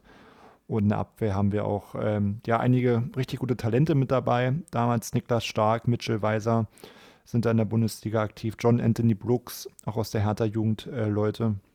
Maximilian Mittelstädt.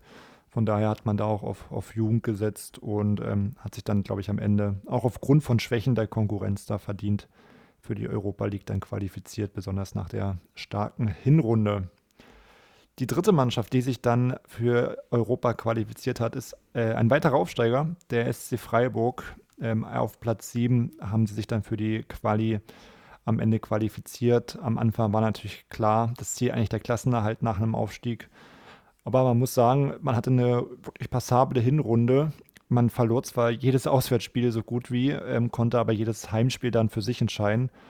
Und ähm, so, so, war man dann am Ende der Hinrunde, nachdem das immer so hin und her ging, Heimspiel, Sieg, Auswärts, äh, Niederlage, hat man auch ein paar Punkte geholt gegen vermeintlich stärkere Gegner wie gegen Leverkusen oder Schalke war man auf einem guten neunten Platz, war wirklich nie in Abstiegsgefahr, aber immer im Bereich vom, ähm, vom Europapokal.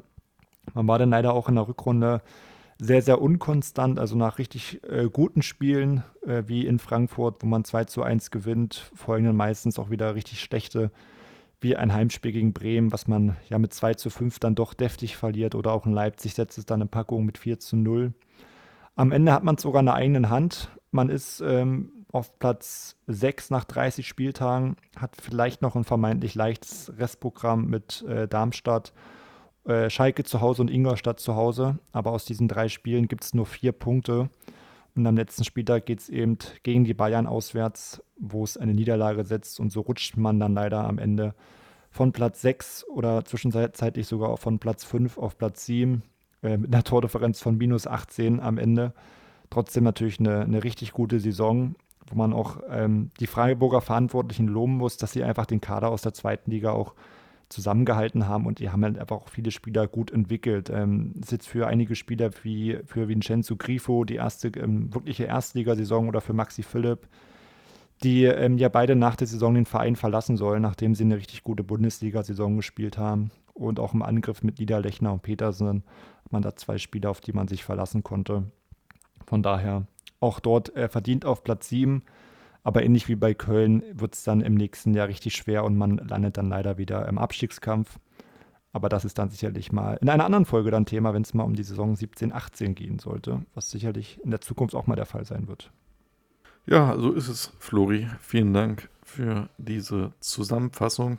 Ich würde sagen, damit ähm, also wir an einem guten Zeitpunkt angekommen und mal eine kurze Pause einzulegen. Und melden uns dann gleich wieder zurück.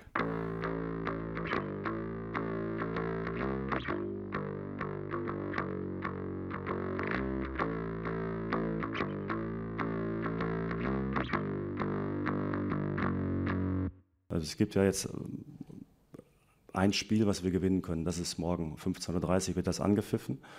Und ich glaube, das sehen Sie wahrscheinlich ähnlich, dass es gut tun würde, wenn wir morgen das Spiel gewinnen würden oder? Ich kann nicht für Leverkusen sprechen. Ja, aber ihr sind ja Journalist, aber Sie würden doch so einschätzen, dass es gut wäre im Moment, wenn Leverkusen morgen ein Spiel gewinnen würde, oder nicht? Oder können Sie die Frage nicht beantworten? Als neutraler Mensch, als Journalist, ähm, nicht aus Vereinssicht zumindest. Also ich, welche Bedeutung hat denn für Sie persönlich dieses Spiel? Ich weiß nicht, wollen, wollen Sie mich irgendwie provozieren oder brauchen Sie noch irgendeinen Satz auf Ihrem Zettel? Also ich glaube, ich habe das fünfmal erklärt, das soll reichen. Ja, damit willkommen zurück hier bei Retro-Spieltag.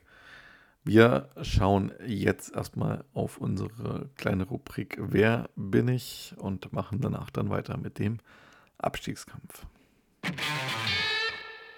Ja, Flori, in der letzten Folge durfte ich ja lösen, habe richtig gelöst. Raphael, aber auch erst im zehnten Anlauf sozusagen, habt ihr mir auch viel Zeit gelassen und mich ein bisschen schwer getan. Und erst dank deines guten äh, Hinweises am Ende bin ich so drauf gekommen. Ich verrate jetzt schon mal so einen ja, hundertprozentigen Hinweis, wie du mir gegeben hast, habe ich diesmal nicht mit dabei, aber ich glaube okay. trotzdem, dass meine Hinweise dich schnell auf die richtige Fährte locken werden. Dann schieß mal los. Die erste Aussage lautet, die Saison 2016-17 wird meine vorerst letzte Saison in der Bundesliga sein. Okay, dann scheint es sicherlich ein Spieler zu sein, der die Bundesliga verlässt und dann irgendwann wiederkommt. Okay. Nee, mein Vorletzter heißt, er ist nicht wiedergekommen, aber. Also, Ach so, ja. Ist, ist die letzte Bundesliga-Saison für ihn quasi. Naja, er spielt ja noch, deswegen. Ach so, okay. Also, also verstehe ich. Okay. Sozusagen, also, deswegen ja. vorerst. genau. Okay. Hast du eine Vermutung? Wahrscheinlich jetzt eher. eher äh, nee, noch nicht tatsächlich.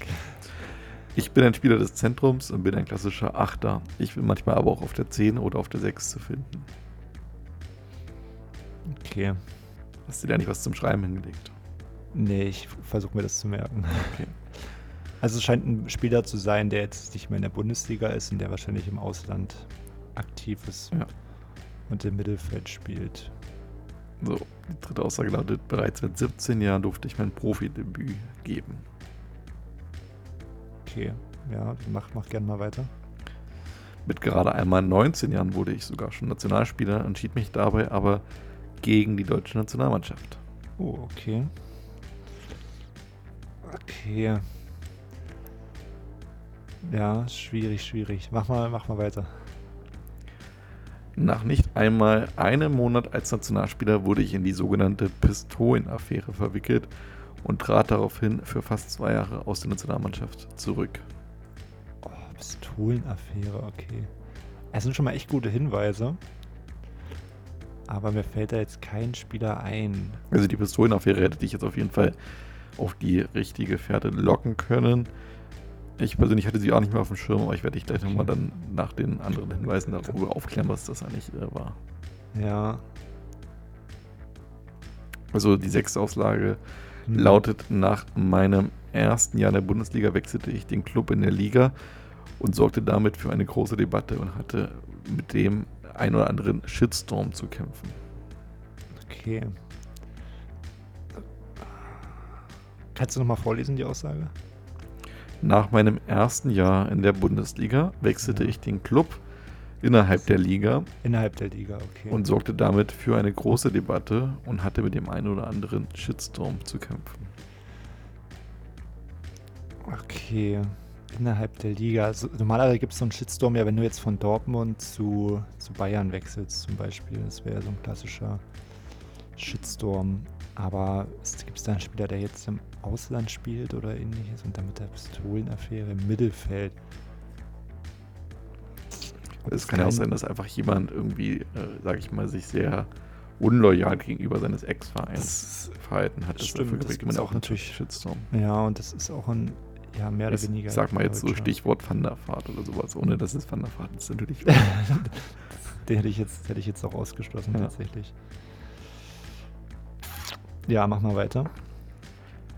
In meiner letzten Saison in der Bundesliga wurde ich für vier Monate von der FIFA und dem Kass gesperrt.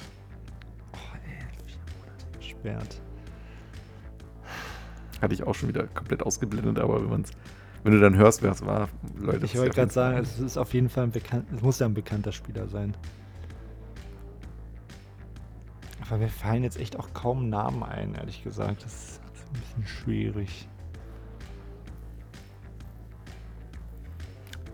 Ja, also ich glaube, die drei letzten Hinweise können dich auf jeden Fall jetzt äh, nochmal okay auch in die richtige Richtung. dann, dann mach mal den, den achten gerne. Ja. Nach zwei Stationen in der Bundesliga wagte ich 2017 den großen Schritt ins Ausland und wurde vom AC Mailand unter Vertrag genommen. Ähm, AC Mailand. Also ich hatte jetzt einen im, im Kopf, aber der. Ich, aber da stimmen eigentlich auch fast alle Aussagen, muss ich sagen. Dann bin ich gespannt. Kevin Tipp. Prince Boateng Nee, äh, stimmt, der war bei Mailand, aber das war, glaube ich, schon deutlich früher. er war Also, deutlich früher wahrscheinlich. genau. Ja. Aber stimmt, ja, der hat nicht für die deutsche Nationalmannschaft gespielt. Er ist ein Zentrumspieler. Ähm, Ja, ich glaube, er spielt halt in der Bundesliga jetzt. Das war die erste Aussage, ja, dass er da vorerst. Das war erst sein letzte. Äh, ich habe Ansonsten- hab nicht gesagt, achso, stimmt, der spielt ja jetzt gerade aktuell Kevin Prinz Boateng, war stimmt. Ja, genau, spielt er bei Hertha. Ja, das hätte richtig, ganz ja. gepasst, fällt mir jetzt ein. Aber ist mir auf jeden Fall gleich eingefallen, dass er im AC Mailand Trikot spielt. Ja, ja, richtig, richtig. Pass auf, die nächste, Ja. der nächste Hinweis. Okay. Als einer von ganz wenigen Spielern habe ich mir den Wechsel von AC Mailand zu Inter Mailand zugetraut. Okay, zu Inter Mailand. Also ich habe mal nachgeguckt, in den letzten 20 Jahren gab es nur einen weiteren Spieler, der das gemacht hat. Und das war Cassano. Aber das äh, nur als Randnotiz. Naja, der wird es auch nicht sein. Ja, jetzt muss ich mal überlegen. Es muss, der muss ja auch irgendwie einer sein, der auch Deutsch, irgendwelche deutsche Wurzeln hat, Deutsch spricht oder Genau. ähnliches. Deutschland geboren. Ja, aber da fällt mir halt auch, wer war denn da bei Inter Mailand im Mittelfeld? Welcher deutsche Spieler? Kann ja den zehnten Tipp geben und dann, Ja, also wie gesagt, ich glaube, so dafür war er auf jeden Fall, das ist sein Markenzeichen gewesen. Und zwar, meine große Spezialität war seit jeher meine geniale Freistoßtechnik. ich glaube, ich weiß es. Okay, Hakan Çalhanoğlu? das ist richtig, Florian. Oh. sehr gut, sehr gut, ja. Ja, also Ach, stimmt. Echt, also AC Mailand, Inter Mailand habe ich bei dem komplett verdrängt, ehrlich da gesagt. spielt er ja gerade sogar noch, ist aktuell ja noch bei Ja, Inter Mailand aktiv ähm, und spielt ja auch da eine ja, relativ wichtige Rolle. Äh, ist ja auch jetzt gerade noch, zumindest Stand Aufnahmedatums, in der Champions League dabei, hm. glaube ich. Ja, ich glaube, die spielen Champions League noch, oder? äh, AC Mailand. AC Mailand spielt Champions League. League. Ja, dann äh, war ich verkehrt. Aber auf jeden Fall äh, ist er ein sehr wichtiger Spieler bei beiden Mannschaften auch gewesen. Und ähm, natürlich äh, großen Shitstorm hat er bekommen für seinen Wechsel damals zum HSV nach einem Jahr und dann äh, zu Bayer Leverkusen. Ich Wo er erinnere sogar mich auch, damals, dass er, dass er bei Hamburg halt auch immer Depressionen so ein bisschen vorgetäuscht hatte. Genau, dass das er wollte ich- ja. ich gerade sagen, damals gab es Ja. Treueschwüre und hinterher hat er gesagt, dass er äh, es psychisch nicht mehr aushält ähm, und wurde das ihm sogar attestiert und das wurde dann aber auch ähm, ja, au- aus dem Zusammenhang gerissen von den Fans und auch von den Medien und äh, auch sogar Oliver Kreuzer damals als ähm, der Sportdirektor hat sich damals kritisch über ihn und seine angebliche Erkrankung geäußert. Also das war natürlich auch mal wieder ein Paradebeispiel, wie man nicht mit solchen Krankheiten umgehen sollte. Ja, und diese Geschichte mit dieser ähm, Pistolenaffäre, tatsächlich äh, hatte ich auch gar nicht mehr auf dem Schirm, aber ähm, es ist tatsächlich so gewesen. Gökham Töre, ich weiß nicht, ob der Name noch was sagt, hat auch mal im Hm, kenn HSV gespielt, ja. Ja. ist damals mit einer Pistole in das Zimmer seiner Teamkollegen bei der Nationalmannschaft bei ihm und Ömer Toprak reingestürmt und hat diese mit einer Pistole bedroht im Oktober 2013, weil er einen Freund Topraks ähm, ja, erpressen wollte, der ebenfalls im Raum war. Und äh, daraufhin hat dann Chalanolo und Toprak haben gesagt, äh, ja, wenn, wenn Töre weiter nominiert wird, dann werden wir nicht mehr spielen. Und danach sozusagen wurden, wollte der Trainer die erstmal immer abwechselnd nominieren, hat sich dann aber nach zwei Jahren dazu entschieden, Töre nicht mehr zu nominieren. Und dann sind Chalanolo und Toprak auch wieder zurückgekehrt. Ja. Jetzt, wo du es sagst, erinnere ich mich auf jeden Fall daran. Eigentlich auch eine, eine, eine verrückte Geschichte, aber auf jeden Fall, ähm, ja, hätte ich, war eine gute Aussage auf jeden Fall zu Sharanuku. Hätte ich vielleicht vorher drauf ko- kommen können, aber ich Ja. glaube, du kennst es, man steht Ja. dann irgendwie so auf dem Schlauch und Ja. hat irgendwie ganz andere Spieler im Kopf. Ja. Aber auf einmal, dieser Freistoß, das hat so einen Klick gemacht und dann. ja, ähm, das war wirklich, äh, hat er wirklich auch genial immer gemacht, auch schon ganz früh, auch als er noch bei Karlsruhe war oder auch beim Hamburger SV, bei Leverkusen immer wirklich auch schöne Tore geschossen. Und was auch wirklich krass war, damals ist er dann ähm, 2017 verurteilt wurde für einen Wechsel von Trabzonspor zu, ähm, also ich lese es nochmal ganz kurz vor, ab dem März 2016 befanden sich Chalanolo und die FIFA in einer rechtlichen Auseinandersetzung, da Shalanulu im Alter von 17 Jahren einen Vertrag bei Trabzonspor unterschrieben hatte. Der Vertrag sei ein Wechsel zur Saison 2012 2013 vor, der aber nicht zustande kam. Am 2. Februar 2017 wurde er für die Dauer von vier Monaten für alle Pflichtspiele gesperrt. Zudem wurde ihm auferlegt, 100.000 Euro an Trabzonspor zu zahlen. Für den Zeitraum seiner Sperre habe Shalanulu kein Gehalt oder Prämien durch Bayer Leverkusen bezogen, aber weiterhin am Trainingsbetrieb teilgenommen. Also das ist auch krass, weil 2012, 13 war halt wirklich noch bei Karlsruhe dabei und dafür musste dann am Ende Leverkusen ja dann äh, quasi das büßen. Ding ausbaden, büßen. Ja. Ja, es scheint auch kein einfacher Spieler dann gewesen zu sein. Ich kann mich noch an einen Freischusstreffer richtig gut erinnern. Ich weiß nicht, ob du es so im Kopf hast, könnte sogar in der Saison gewesen sein, gegen äh, Dortmund, wo er quasi von der Mittellinie ja. einen Freischuss aufs Tor zieht. Einfach ja. direkt, es steht auch keine Mauer da. Ja. Eigentlich rechnet auch keiner damit. Und der Ball sich so in den Winkel dreht, das Weinfeller, er sieht zwar irgendwie schon schlecht aus, aber irgendwie fliegt der Ball so komisch. Unfassbares Tor eigentlich. Aus 40, 40 Metern. Entfernung damals. Also ja, echt, echt richtig krass. Ja, also tolle Schusstechnik und wie gesagt, jetzt ist er auch aktuell äh, erst 29 Jahre. Der hat auf jeden Fall noch ein paar Jahre vor sich. Mal gucken, wo er in Zukunft ja noch überall so spielen wird. Ich könnte mir auch nochmal tatsächlich vorstellen, dass er in die Bundesliga zurückkehrt. Schauen wir mal, aber auf jeden Fall hat er noch einige Jahre Zeit. Vielleicht geht er nochmal in die, in die Türkei oder bleibt eben in Italien. Gut, das soll es dann gewesen sein zu der Rubrik Wer bin ich? Am Ende haben wir natürlich noch unsere andere Rubrik, das Retro-Quiz mit dabei. Da habe ich dann fünf Fragen für dich vorbereitet.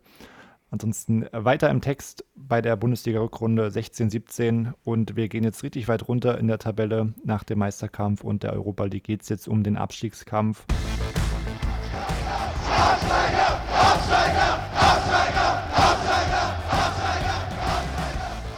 Der Abstiegskampf.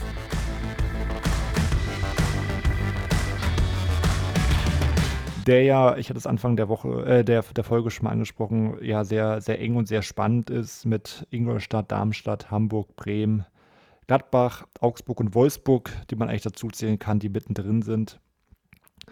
Und es gibt dann auch am Spieltag 18 schon das erste direkte Duell zwischen dem 17. Ingolstadt und dem 16. Hamburg. Und Ingolstadt gewinnt das doch relativ souverän mit 3 zu 1. Haben also echt einen guten Start in die Rückrunde, was man ja vom, vom 18. von Darmstadt leider nicht behaupten kann. Die kriegen zu Hause eine richtige Packung. Mit 1 zu 6 verliert man in Köln. Dafür aber ähm, gibt es zwei Spieltage später eine Riesenüberraschung, möchte man sagen, denn Darmstadt gewinnt zu Hause gegen Dortmund mit 2 zu 1. Problem ist, die Konkurrenten punkten leider auch überraschend. Äh, Hamburg gewinnt, wir hatten es schon mal gesagt, auswärts in Leipzig mit 3 zu 0. Und ähm, damit Darmstadt weiterhin 18. Und Bremen, die wirklich schlecht in die Rückrunde gestartet sind, verlieren auch gegen Gladbach am 20. Spieltag. Ist auf einmal auf dem Relegationsplatz auf Platz 16. Aber ähm, da soll es dann später ein bisschen besser laufen, anders als in Wolfsburg, die an Spieltag 22 dann den Trainer wechseln. Genau. Valerian Ismail muss wieder gehen nach nur wenigen spielen als Trainer und es kommt danach Antjes Jonker, ein, ich glaube Holländer war das damals, war. Ja. 2 zu 1 hat man zu Hause verloren gegen Bremen, also als Tabellen 14. gegen den Tabellen 16. Und damit waren es nur noch zwei Punkte Vorsprung. Man hat am Ende ja, Glück, dass der HSV sich so brasslich anstellt. Wir hatten es angesprochen, 8 zu 0 in München war natürlich eine Ansage. Und ähm, ja, für Wolfsburg gibt es dann aber einen ganz wichtigen Sieg. Gleich unter dem neuen Trainer in Leipzig mit 1 zu 0. Aber auch die Konkurrenten spielen gar nicht so schlecht. Also Darmstadt gewinnt 2 zu 1 in Mainz. Ingolstadt holt immerhin unentschieden gegen Köln. Schalke gewinnt im Kellerduell gegen Augsburg und der HSV gewinnt sogar gegen Gladbach. Also da haben einige gepunktet. Und auch am 26. Spieltag ähm, punkten wieder einige. Beispielsweise gewinnt der HSV da gegen Köln, Ingolstadt gewinnt gegen Mainz, Wolfsburg spielt zum Beispiel unentschieden gegen Leverkusen, sodass dann plötzlich Augsburg sich auf Rang 16 wiederfindet und ähm, ja, gefühlt aufpassen muss, dass es da nicht noch tiefer geht. Ja, man muss schon sagen, Darmstadt ist schon deutlich abgeschlagen mit 15 Punkte, fehlen da sogar schon an später 26, 14 auf die Relegation auf Augsburg. Bei Ingolstadt sind es dann auch schon deren sieben. Aber um den Relegationsplatz ist es da doch extrem spannend, weil man eigentlich sagen kann, die halbe Liga befindet sich da im Kampf um die Relegation. Augsburg auf 16 mit 29 Punkten. Wir ein bisschen weiter nach oben gehen in der Tabelle, haben wir auf Platz 8 den SC Freiburg mit 35 Punkten, also nur sechs Punkte Vorsprung. Dazwischen liegen zwar noch viele Vereine, aber ähm, es kann wirklich sein, dass man vielleicht diese Saison diese magische 40 Punkte braucht, um wirklich drin zu bleiben, weil unten im Keller wird eben auch weiter gepunktet. Die Abstiegskandidaten gewinnen. Mainz zum Beispiel, die auch mittendrin sind, gewinnen am Spieltag 29 gegen Hertha. Augsburg gewinnt auch gegen Köln. Wolfsburg gewinnt im Duell gegen Ingolstadt. Und äh, im Norden haben wir ein Derby. Bremen gegen Hamburg. Bremen hat sich schon ein bisschen befreit aus dem Abstiegskampf und kann sich dann endgültig verabschieden mit einem 2 zu 1 gegen Hamburg, die nochmal richtig tief reinrutschen. Darmstadt hat zwar nochmal ein Lebenszeichen mit einem 2 zu 1 Sieg gegen Schalke, aber ja, es sind nicht mehr viele Spiele zu spielen und man hat 14 Punkte Rückstand auf die Relegation. Das wird richtig, richtig schwer und ja, an Spieltag 31 ist es dann soweit, der Abstieg sollte dann feststehen. Genau, ähm, 3 zu 0 gewinnt man zwar gegen den SC Freiburg, aber das reicht alles nicht. Ähm, dennoch die Konkurrenten punkten und zwar, ja, äh, als kleine Neben- äh, oder Randnotiz Ingolstadt mit dem 0 zu 0 in Leipzig, aber vor allen Dingen der FC Augsburg, der 4 zu 0 gegen den Hamburger SV im Kellerduell Tabellen 16. gegen 15. gewinnt. Ja, und äh, der FC Bayern schlägt dann Wolfsburg mit 6 zu 0, sodass dann Augsburg einen wirklich richtigen Befreiungsschlag landen kann, zumindest vorübergehend. Und dank des Sieges von 16 auf 13 springt und damit Mannschaften wie Hamburg, Wolfsburg oder Mainz hinter sich lässt. Also da haben wir jetzt wirklich drei Punkte ähm, zwischen Rang 12 und Rang 16 nur noch zwischen Leverkusen und Hamburg. Und Hamburg, Wolfsburg und Mainz sind punktgleich alle drei quasi in allerhöchster Gefahr. Und eine Woche später ist es dann soweit und auch Ingolstadt steht als Absteiger fest. Genau, sie spielen zwar ähm, 1 zu 1 in Freiburg, holen also einen Punkt, aber dadurch, dass auch Hamburg und Wolfsburg jeweils einen Punkt holen gegen Schalke bzw. Gladbach und Mainz sogar gewinnt gegen Frankfurt, hat Ingolstadt einen Spieltag vor Schluss vier Punkte Rückstand auf die Relegation und kann diesen damit nicht mehr erreichen. Wir haben damit ähm, ja die Ausgangslage, dass Leverkusen ähm, sich gerettet hat mit 38 Punkten und ähm, Mainz hat mit Augsburg 37 Punkte, also zwei Punkte vor dem HSV, hat aber die bessere Tordifferenz, weil wir auch das Besondere haben, dass der 15. Wolfsburg und der 16. Hamburg gegeneinander spielen, sprich es können nicht beide gewinnen und so macht es wohl den Eindruck, dass das entschieden wird zwischen den beiden Mannschaften, wer da in die Relegation muss. Wenn Augsburg richtig hoch verliert, kann es für sie auch nochmal knapp werden. Aber das soll da nicht passieren. Sie holen sogar noch einen Punkt und retten sich aus eigener Kraft am letzten Spieltag. Und wir haben dann ein waschechtes Finale um den Klassenerhalt in Hamburg zwischen dem HSV und dem VfL Wolfsburg. Wolfsburg reicht ein Unentschieden, Hamburg muss gewinnen, aber starten denkbar schlecht in die Partie, denn nach 23 Minuten liegen sie 0 zu 1 zurück. Dank Robin Knoche für Wolfsburg Relativ schnell kann Hamburg den Ausgleich machen durch Philipp Kostic. Und kurz vor Schluss in der 88. Minute Luca Waldschmidt mit einem hervorragenden Kopfball zum viel umjubelten 2 zu 1. Danach gibt es noch den ähm, bekannten Antoine Griezmann-Jubel und Hamburg kann dieses Jahr überraschend vielleicht die Relegation mal abwenden und Wolfsburg darf in die Relegation, aber ich kann mich noch an das Spiel erinnern, das Stadion es kam bis ins, bis, bis äh, ins Wohnzimmer rüber, wie, wie groß die Erleuchterung da war in Hamburg, dass man nicht zum dritten Mal in die Relegation muss. Total. Eigentlich auch so ein klassischer Moment, wo dann irgendwie, ja, man dann das Gefühl hat, dieser ganze Verein macht gerade so einen Ruck durch und äh, er fängt sich auch auf die nächsten Jahre. Es wird aber dann auch in den nächsten Jahren nicht wirklich besser werden. Mehr dazu dann in einer späteren Folge.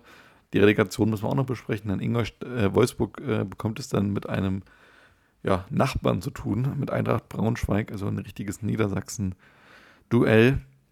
Und es ist eigentlich ja hier so wie so oft. Es gibt erstmal A, wenig Tore und dann ähm, ist es leider der Bundesligist, der davon meistens profitiert. Im Hinspiel war es in Wolfsburg Mario Gomez, der das einzige Tor schoss für die Wolfsburger. Im Rückspiel ist es dann Vierinha, der die Wolfsburger mit 1 zu 0 in Front bringt.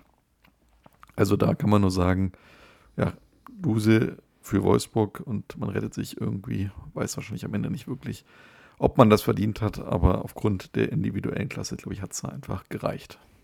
Ja, Mario Gomez hat ja auch den Hass ziemlich angezogen da von den Braunschweig-Fans.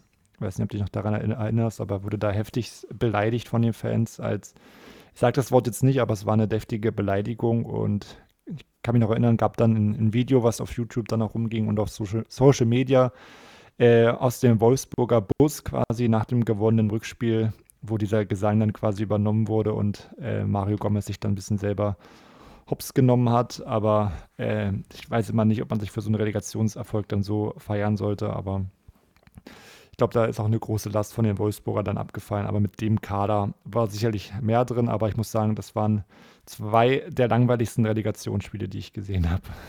Das stimmt wohl, ja. Ich erinnere mich noch daran, dass es irgendwie da ein Video gab mit Bruno Labbadia und dem HSV oder sowas, kann das sein? Oder war das eine Saison später jedenfalls, wo, also da, kann, sagt ihr das gerade was? Ähm, ich, Labadia war ja nicht mehr im Amt, war ja dann Markus Gisdol. Hm. Also weiß ich nicht, ob Stimmt, bei Wolfsburg war er auch nicht mehr Amt. Nee, dann war es, glaube ich, ein bisschen später, wo irgendwie Wolfsburg und Hamburg da sich so ein bisschen beide blamiert haben. Naja, sei es drum, ähm, anderes Thema. Genau. Ansonsten genau. nochmal ein kurzer Blick auf unsere beiden Absteiger, Ingolstadt und Darmstadt. Flori, ehrlich gesagt, wenn man jetzt heute mal auf die beiden Vereine guckt, jetzt Darmstadt gerade im Aufstiegskampf um, äh, um die, äh, einen Aufstieg in die Bundesliga und Ingolstadt, ähm, ja, ich sag mal jetzt so um, um, als graue Maus der dritten Liga so ein bisschen aktiv, hätte man damals wahrscheinlich auch nicht so richtig vermutet, dass die beiden Wege äh, in diese Richtung führen, oder? Nee, es war ja schon damals eine riesen Überraschung, dass sie überhaupt eine zweite Saison in der Bundesliga spielen. Dass der Abstieg dann kommt, war wahrscheinlich erwartbar, da man vom Kader und auch vom Etat dann doch deutlich unter den anderen Mannschaften anzusiedeln war. Darmstadt ähm, war ja dann später sogar nochmal in der Bundesliga. Ähm, Ingolstadt seitdem nicht mehr, ist dann eher in Liga 3 gegangen. Bei Darmstadt wird es diese Saison wieder, glaube ich, auf den Aufstieg hinauslaufen. Die machen da, glaube ich, richtig gute Arbeit. Ähm, Ingolstadt, ja, weiß ich nicht, warum es denn da in Liga 3 gegangen ist, aber ohne jetzt die beiden Mannschaften irgendwie schlecht zu reden, sind es jetzt auch beides Mannschaften, die ich jetzt nicht zwingend in der Bundesliga brauche. Nee, aber ich hätte trotzdem mir eher vorstellen können, dass Ingolstadt, sag ich mal, ein Verein ist, der den Abstieg aus Liga 1 besser verkraftet als Darmstadt. Also das muss ich sagen, Hut ab vor Darmstadt. Ich dachte damals wirklich, nachdem die absteigen, jetzt gehen die auf jeden Fall runter bis in Liga 3 oder vielleicht sogar noch tiefer. So, ich sag mal, wie es andere Vereine vor ihnen auch durchmachen mussten. Ich glaube, war ja auch Paderborn, glaube ich, die danach, glaube ich, gleich durchgereicht ja. wurden in die dritte Liga. Und ähm, da muss man schon sagen, gut ab, dass sich Darmstadt so sehr stabilisiert hat. Und wie gesagt, beim Beispiel Ingolstadt sieht man ja dann doch, wie schwer es ist. Die waren dann erstmal nochmal, zumindest ein Jahr später, neunter Platz in der zweiten Liga, sind dann abgestiegen in die dritte, hatten danach gleich nochmal Aufstiegsambitionen, sind dann knapp gescheitert, haben es dann aber nochmal geschafft im Jahr 2021 und waren letztes Jahr nur ein Jahr in Liga 2 zu finden und sind dann wieder direkt runter. Von daher das ist wirklich der ganz klassische Fall von einem Absteiger aus Liga 1, ja, der dann in Liga 2 mächtig zu kämpfen hat. Ja, ich glaube, Paderborn hat ja dieses Kunststück mal fertiggebracht, irgendwie in fünf oder sechs Jahren in Folge immer auf- oder abzusteigen. Stimmt, ja. Das, äh, die haben ja nie die Liga gehalten, sondern haben sich immer verändert. Ja, und Darmstadt hat es ja ein bisschen nachgemacht. Darmstadt ist ja auch aus Liga 3, also quasi sogar eigentlich sogar aus Liga 4, kann man ja fast sagen, weil ja Darmstadt sozusagen ja sportlich abgestiegen war hatten sich ja dann nur von der, aufgrund von der Insolvenz, ich weiß gerade gar nicht mehr, welcher Verein das war, auf jeden Fall Liga 3 gehalten, sind dann sozusagen als, naja, quasi äh, Fastaufsteiger mhm. ähm, dann direkt aufgestiegen in die zweite Liga, dann direkt in die erste Liga und konnten sich ja dann da sogar halten im Gegensatz zu Paderborn. Also das war schon echt beachtenswert. Das stimmt, aber ja, in der Saison 16, 17 war es dann einfach auch punktemäßig natürlich deutlich, deutlich zu wenig. Von daher sind da beide auch verdient ähm, dann abgestiegen. Wir können ja ansonsten gerne mal noch kurz über äh, Werder Bremen sprechen, eine der besten Mannschaften in der Rückrunde. Die waren ja lange Teil des Abstiegskampfs, haben sich am Ende sogar fast noch ähm, ja, in die Europa League spielen können. In der Hinrunde hatten sie ja den Trainer gewechselt, von Skripnik ging es da auf Alexander Nuri. Und man wollte dann mit allen Mitteln die Klasse sichern, hatte sich im Winter nochmal verstärkt mit Thomas Delaney. Der Start ging trotzdem richtig in die Hose. Man hat drei Spiele verloren am 18., 19. und 20. Spieltag gegen die Bayern, gegen Augsburg und Gladbach. Und so war man auf der Relegation auf einmal mit ähm, 16 Punkten auf Platz 16. aber man konnte dann eine Serie starten. In den darauf folgenden fünf Spielen gibt es 13 Punkte. Und der April sollte ein goldener April werden, denn in diesen sechs Spielen holt man fünf Siege und ein Unentschieden. Man gewinnt teilweise auch deutlich mit 5 zu 2 in Freiburg, 3 zu 0 gegen Schalke, 4 zu 2 in Ingolstadt und auch das Nordderby gewinnt man. Und die Siege, die katapultieren Bremen dann auf einmal eben auf einen Europa League-Platz. Nach 31 Spieltagen ist Bremen dann nicht mehr 16., sondern 6., hat 45 Punkte auf der Agenda und hat ähm, alle Chancen, in die Europa League zu kommen. Aber am Ende geht so ein bisschen die Puste aus. In echt wilden Spielen verliert Bremen da ähm, sehr knapp die Spiele verliert in Köln mit 4 zu 3, zu Hause mit 3 zu 5 gegen Hoffenheim und dann am letzten Spieltag mit 4 zu 3 gegen Dortmund. Also die Offensive funktioniert. Man macht da in jedem Spiel drei Tore, aber defensiv lässt man halt einfach zu viel zu. Und so, ja, lässt man sich am Ende leider sogar noch verdrängen auf den achten Platz, spielt also gar nicht europäisch, obwohl es vielleicht nach dieser Aufholjagd vielleicht sogar verdient gewesen wäre. Denn man ist die viertbeste Rückrundenmannschaft und Hätte vielleicht sogar mit einer ähnlichen Rückrunde eher weiter oben anklopfen können, aber trotzdem, glaube ich, eine richtig gute Rückrunde und auch richtig gute Leistung von einigen Spielern. Ich kann mich erinnern, das Duo Kruse und Bartels hat er richtig gut harmoniert. Und auch Serge, Serge Gnabry war ja ein voller Erfolg für Bremen mit elf Treffern. Von daher muss man auch vor der Rückrunde da für, für Bremen kann man auf jeden Fall nur, nur Lob dalassen. Ja, total, kann ich dir nur recht geben. Und natürlich müssen wir noch über ein paar Mannschaften sprechen, die so als Enttäuschung der Saison durchgehen. Ganz voran natürlich wahrscheinlich Bayer Leverkusen, die ja mit Sicherheit fest mit einem Champions League Platz geplant hatten. In der Vorsaison war man der Dritter gewesen. Und natürlich auch den Anspruch hatten, diesen wieder äh, zu erreichen, zumal man ja auch im Sommer wirklich ordentlich Geld ausgegeben hat.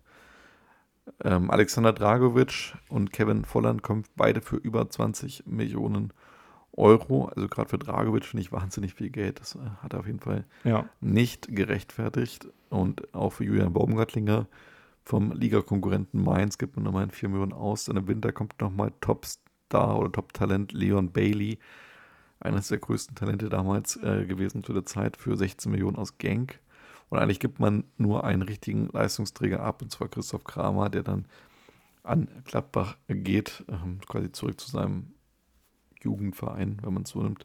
Mhm. Und Levin Öztunali ähm, äh, gibt man auch ab an Mainz für 5 Millionen. Aber eigentlich muss man sagen, hat man den Kader gehalten. Aber die Hinrunde ist halt sehr durchwachsen und man hatte keine Konstanz.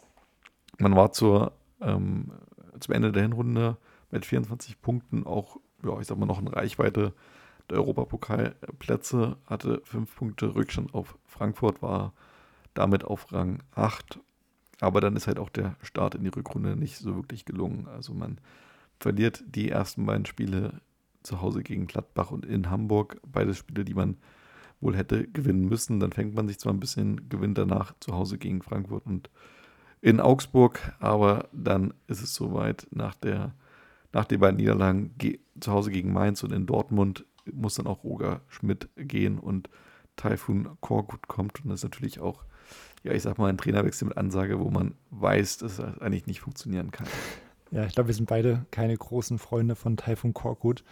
Und ich frage mich auch immer noch, wie der immer wieder in der Bundesliga einen Job finden kann. Aber das ist eine andere Geschichte. Aber Roger Schmidt auch echt ein Trainer, der in der Bundesliga auch für einige Skandale gesorgt hatte. Ich kann mich erinnern, in einem Spiel wurde er von dem Schiedsrichter, ich glaube Felix Zweier war es sogar, auf die Tribüne verbannt und ja. hat sie einfach geweigert. Klassisches äh, super Interview auch da von Rudi Völler mit bei Sebastian Hellmann auf jeden ja. Fall auch Bruce Gold.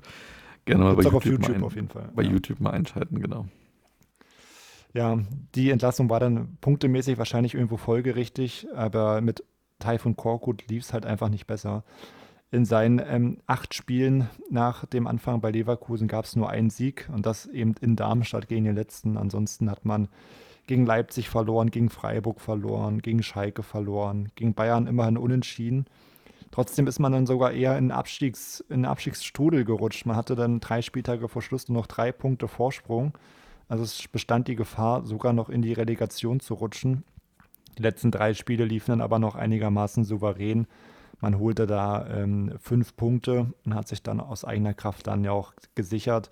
Am Ende trotzdem eine enttäuschende Saison mit 41 Punkten auf Rang 12. Das kann nicht Leverkusens Anspruch sein, sondern man will eigentlich jedes Jahr auch europäisch spielen, wenn nicht sogar in die Champions League, aber die Rückrunde war halt richtig, richtig schlecht. Ähm, Rückrundenmannschaft Platz 15, man hat nur 17 Punkte geholt.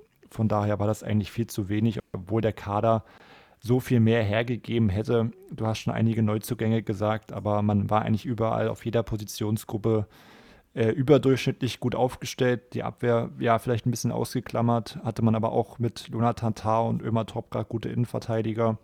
Wendell, der Brasilianer, äh, als Linksverteidiger. Benjamin Hem Henrichs auch noch in jungen Jahren als Rechtsverteidiger.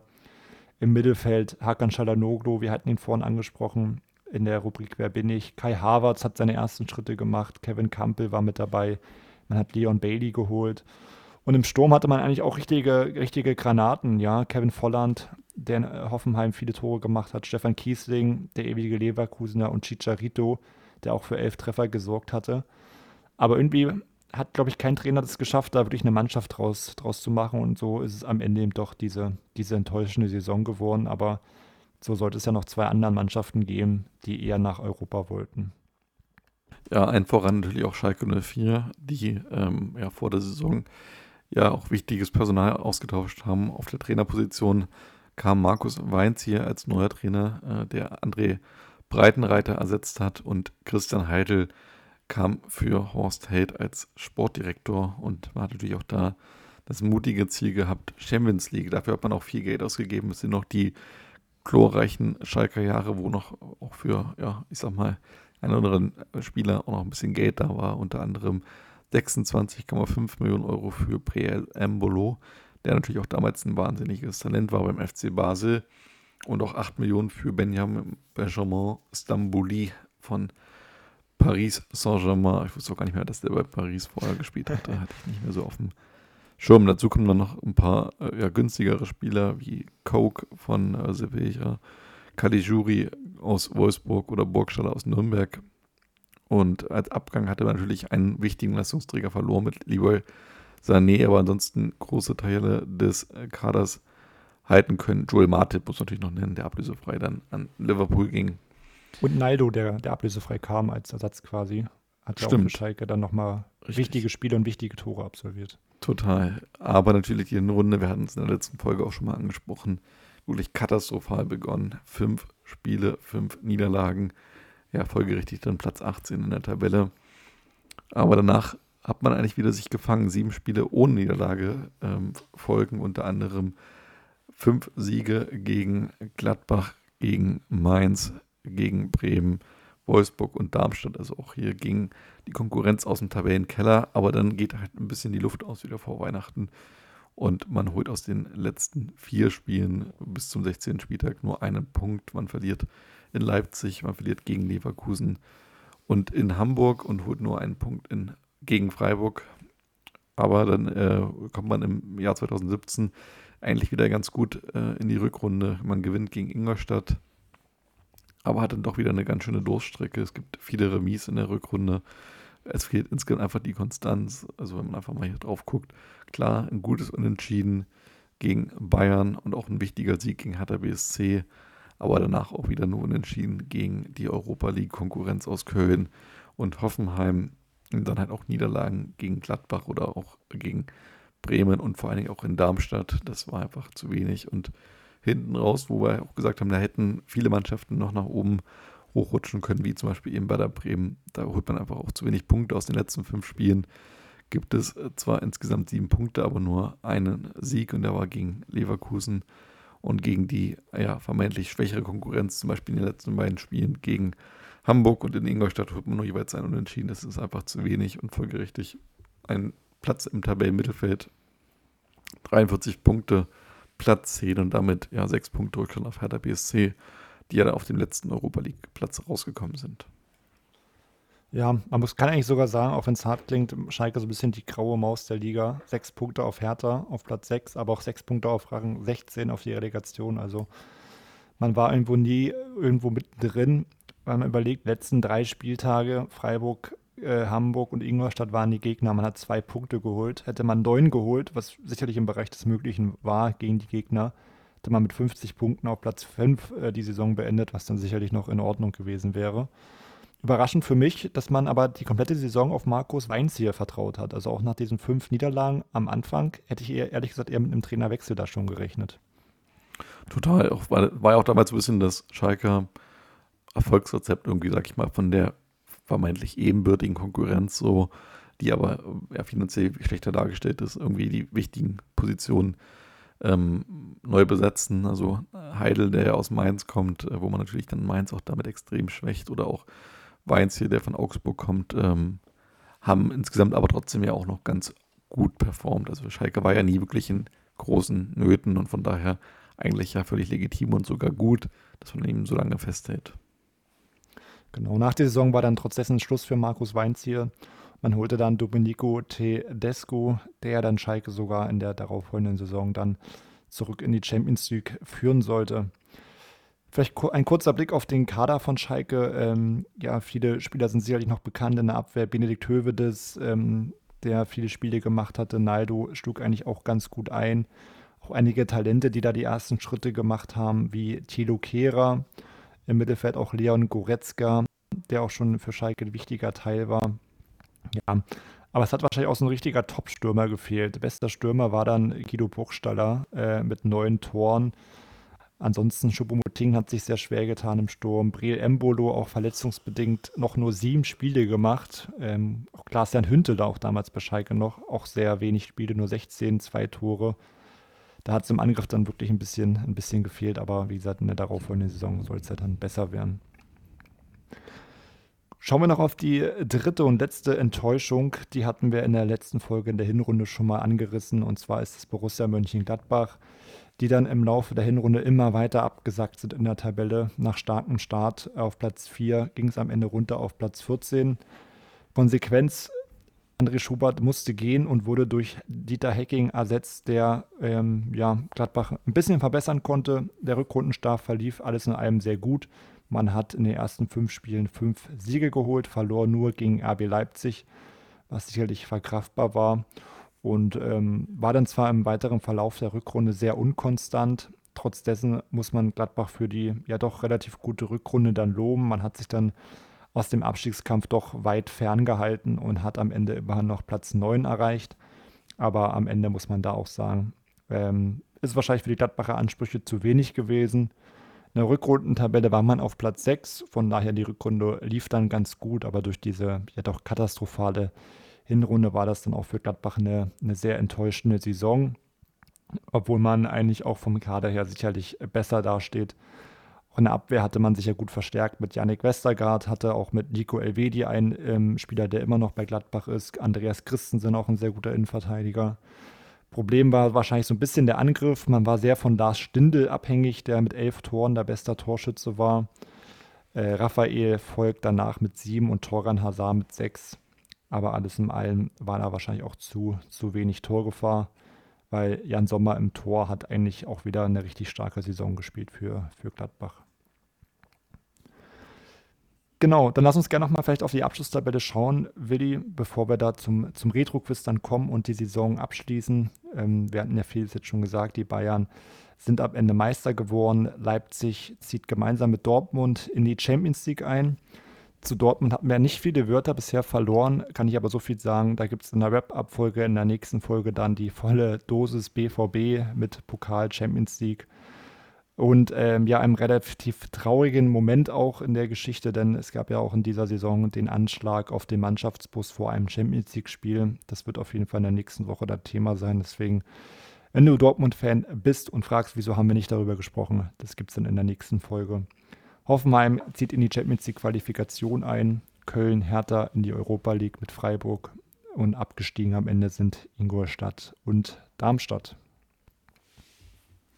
Genau, Torschützenliste, du hattest es angesprochen, Torjäger Nummer 1 und Torschützenkönig wird Pierre-Emerick Aubameyang mit 31 Toren vor Robert Lewandowski und bester Vorbereiter, ich glaube sogar damit mit Bundesliga-Rekord war Emil Forsberg 19 Torvorlagen. Das ist schon echt ziemlich beeindruckend. Sieben mehr als der zweitbeste Usman Dembele. Also da nochmal Respekt auch an Emil Forsberg. Genau, dann schlage ich vor, wir kommen langsam zum Ende und wie immer am Ende unserer Folgen ist da das Retro-Quiz am Start. Retro-Quiz. Ja, es steht 9 zu 7 in der Gesamtliste für diese Staffel für dich, Willi. Von daher hast du da die Chance, deinen Vorsprung aus, auszubauen. Und ähm, ich glaube, es sind auch machbare Fragen heute mit dabei. Frage Nummer 1. RB Leipzig als Aufsteiger in den Europapokal. Das schaffen nur die wenigsten Aufsteiger. Wer war denn vor Leipzig der letzte Aufsteiger, der sich in der ersten Saison direkt für den Europapokal qualifizieren konnte? War das A die TSG Hoffenheim, B Eintracht Frankfurt oder C FSV Mainz 05? Jetzt müssen wir nochmal so ungefähr überlegen, wann die Mannschaften aufgestiegen sind. Also, bei Hoffenheim müsste ich es wissen, das müsste 2008 gewesen sein, dass sie 2008 aufgestiegen sind und dann 2009 quasi das erste Mal in der Liga waren. Die sind, glaube ich, auch für Europa rausgekommen, aber wann sind Mainz und ähm, Frankfurt das letzte Mal aufgestiegen? Also Frankfurt ist auf jeden Fall 2010 runtergegangen und 2011 zurückgekommen und ich glaube, die haben eine relativ gute Saison gespielt gehabt. Bei Mainz bin ich mir jetzt gerade gar nicht mehr sicher, in welchem Jahr die wieder aufgestiegen sind. Also ich glaube, die sind 2011 oder 2012 runter zuletzt und äh, sind danach wieder hochgekommen. Aber wie gut waren sie da? Also ich würde von daher einfach, weil ich mir sicher bin, dass Frankfurt zumindest eine sehr gute Saison gespielt hat, nach ihrem Wiederaufstieg mit Frankfurt gehen. Frankfurt ist richtig. Deine Herleitung war jetzt ein bisschen wild, ja. aber am Ende zeigt das Ergebnis ja, ähm, dass du richtig liegst. Hoffenheim nach dem Aufstieg Siebter geworden, aber mhm. das hatte tatsächlich damals nicht für den Europapokal gereicht. Frankfurt war in der Saison 2012, 2013 zurück in der Bundesliga, mhm. nachdem sie abgestiegen war, sind dann Sechster geworden. Das war dann die Europa League. Und Mainz ist ja damals äh, unter äh, Jürgen Klopp aufgestiegen und ähm, dann auch ja seit vielen Jahren nicht mehr abgestiegen, ähm, war damals nach dem Aufstieg dann auf Platz 9 ausgelaufen. Aber der Aufstieg war ja nicht unter Klopp. Also Klopp ist ja, wer ja nie äh, aufgestiegen ist. Stimmt. Genau. aber ich habe den so als Trainer von Mainz Erinnerung, aber es war dann. Ja, müsst, nicht es müsste Thomas Tuchel, glaube ich, dann gewesen sein. Ja. ja. Ich glaube, der, glaube ich, dann mit Mainz auf kam der Tuchel. Ja. Genau. Die zweite Frage. Philipp Lahm ist sicherlich eine der Identifikationsfiguren des FC Bayern München in diesem Jahrhundert. Ein Glück hat er sich in der Jugend auch für die Bayern entschieden und nicht für 1816. 1816. 1860. 1860. Oder ja, 1816 Folge, Rosenheim oder weiß ich nicht. die, die, die, Folge ist schon lange, komme ich schon ganz durcheinander. Ja. Die Frage lautet aber, warum entschied er sich denn für die Bayern überhaupt? A, weil die Bayern ihm im Gegensatz zu 1816 das Mittagessen nach dem Probetraining spendierten. B, da er beim Probetraining bei 1860 Löcher im Fangzaun hinter den Toren sah. Oder C, weil er als Kind schon immer in Bayern-Bettwäsche geschlafen hat. ist ja schon eine sehr bizarre Geschichte. Also, ähm, ich finde das Kann ich schon mal sagen, habe ich aus dem, aus dem Wikipedia-Artikel von Philipp Lahm, von daher ja. hoffe ich mal, dass es also auch der Wahrheit der letzte, der letzte Spruch ist ja so ein typischer Spruch, den man auch gerne bei Spielern macht, die irgendwie ins Ausland wechseln oder zu irgendwelchen No-Name-Clubs. Ähm, kann man natürlich drüber lächeln, aber ist aus meiner Sicht die einzig logische Erklärung, Erklärung was ich mir vorstellen könnte, weil Mittagessen, äh, das ist, also ich meine, am Ende entscheidet sich ja zwar ein Kind schon irgendwie für einen Verein, aber ja, die Eltern reden ja auch dann doch irgendwie auch ein bisschen Wort mit, vor allen Dingen auf so einem dann doch relativ hohen Niveau. Kann ich mir eigentlich nicht vorstellen, dass jetzt ein Kind wegen Löcher am Fangzaun das nicht möchte. Also zeigt vielleicht seine Professionalität, aber würde mich jetzt auch arg überraschen. Von daher, ich glaube einfach, Bayern war sein Lieblingsverein und äh, er hat deswegen auch in Bayern-Bettwäsche geschlafen. Ob er in Bayern-Bettwäsche geschlafen hat, ist nicht überliefert, ähm, aber er hat Fang, im Fangzaun hinter den Toren Löcher gefunden Schau beim Probetraining. Er hat deswegen gesagt, ich will nicht zu 1860, ich will zu Bayern München. Okay, krass. Deswegen Wie alt war er da? Gibt es Informationen? Ähm, steht leider nicht, nicht drin. Okay. Ist auch wieder angeblich, es ist wahrscheinlich jetzt nicht 100% überliefert, aber ist angeblich der Grund, warum er nicht bei 1860 So überprüfst du also deine Quellen. Copy and Paste Lahm, von Wikipedia. Ich habe hab Lahm, angeru hab Lahm angerufen, aber er hat mich wieder weggedrückt. Deswegen. Ähm, dritte Frage. Steht 10 zu 7 in der Gesamtwertung, von daher, du liegst ja noch in Führung. Jeden Spieltag sehen wir ihn in der Bundesliga, den Elfmeter In der Saison 16-17 bekam Leverkusen am häufigsten einen Elfmeter, sechsmal in der gesamten Saison. Allerdings konnten sie nur vier davon verwandeln. Ein Verein erhielt in der kompletten Saison sogar nur zwei Strafstöße und damit ähm, in der gesamten Saison die wenigsten von allen Vereinen. Und zu allem Überfluss wurde auch keiner dieser Elfmeter verwandelt. Um welchen Verein handelt es sich dabei, der 0 von zwei Strafstößen verwandelt hat? Der HSV, Borussia Mönchengladbach oder Schalke 04? Tja, das sind alles äh, Krisenclubs gewesen, ein bisschen. Ähm, mein Bauchgefühl würde irgendwie sagen, es war Borussia Mönchengladbach. Gladbach hat einen von vier Elfmetern verwandelt. Oh, auch miserabel. Ja. Falsch, ist auch miserabel. Schalke 2 von 4 und Hamburg 0 von 2. Hamburg wäre richtig gewesen. Das heißt, ein Punkt aus drei Fragen oder aus vier Fragen jetzt schon? Drei Fragen. Vierte Frage folgt zugleich. Der Frankfurter Omar Mascarell bekam in der gesamten Saison die meisten gelben Karten, 13 Stück. Er blieb aber in der kompletten Spielzeit ohne Platzverweis. Welcher der drei folgenden Spieler bekam mit zweimal Gelbrot und einmal Glattrot die meisten Feldverweise in der Bundesliga-Saison? A. David Abraham, B. Charles Arangis oder C. Jean-Philippe Gibamont? ähm, auch das könnten alle drei sein, kann ich jetzt keinen wirklich ausschließen, deswegen kann ich wieder nur nach Bauchgefühl gehen und ich würde sagen irgendwie dachte ich gerade aus dem ersten Mal hören, es war Arangis, aber ich kann mir nicht fast nur vorstellen, dass es David Abraham war. Ich gebe in Abraham. Beide sind beide falsch. Ach, echt? Okay. Es wäre Jean-Philippe Gibamont gewesen von Mainz. Mhm. Abraham hatte nur eine rote Karte und Charles Arangis eine gelb-rote. Ansonsten blieben sie in der Saison relativ sauber. War das die Spielzeit auch, wo Abraham und Streich aneinander geraten sind? Das war später nee, erst wahrscheinlich. Das war ja. Drei Jahre später sogar. So spät erst, krass. Ja. Letzte Frage. Für die Schiedsrichter Wolfgang Stark, Jochen Drees und Günter Perl ist die Saison 16-17 ihre letzte in der Bundesliga. Einer von diesen drei Herren löste in seiner letzten Saison allerdings Dr. Markus Merck als Schiedsrichter mit den meisten Bundesliga-Einsätzen ab und ist dies Stand heute immer noch. Wer ist es? Wolfgang Stark, Jochen Drees oder Günter Perl? Da bin ich mir relativ sicher, dass es Wolfgang Stark sein müsste. Ja. Bonuspunkt, wenn du die genaue Anzahl der Spiele nennst. 269. 344. Boah, 344 schon echt eine Ansage. Was ist dafür, dass ein Schiedsrichter ja meistens so nur um die, ich sag mal, 20 Spiele macht, weil die machen ja nicht jede Woche ein Spiel, ähm, ist 344, ist dann schon quasi ja, fast 20 Jahre an der Linie, das ist schon echt respektabel. Krass. Ja, als Vergleich mal, Jochen Drees ist 40. in der Gesamtrangliste mit 141 Spielen. Günter Perl 21. mit 180. 40. Doktor, das ist doch Dr. Jochen Drees, oder? Hieß der nicht auch so? War das ist der Doktor? Doktor? Ich dachte. Möchte ich mich jetzt nicht festlegen. Auf jeden Fall dachte ich, Jochen Drees wäre auf jeden Fall ähm, etablierter gewesen, aber das ist nicht viel. Ja. Nicht zu verwechseln mit Jürgen Drews, der ist ja, Schlagersänger. Ansonsten JD, wir, beide, äh, auch, beide liebevoll auch JD genannt. Ja. JD.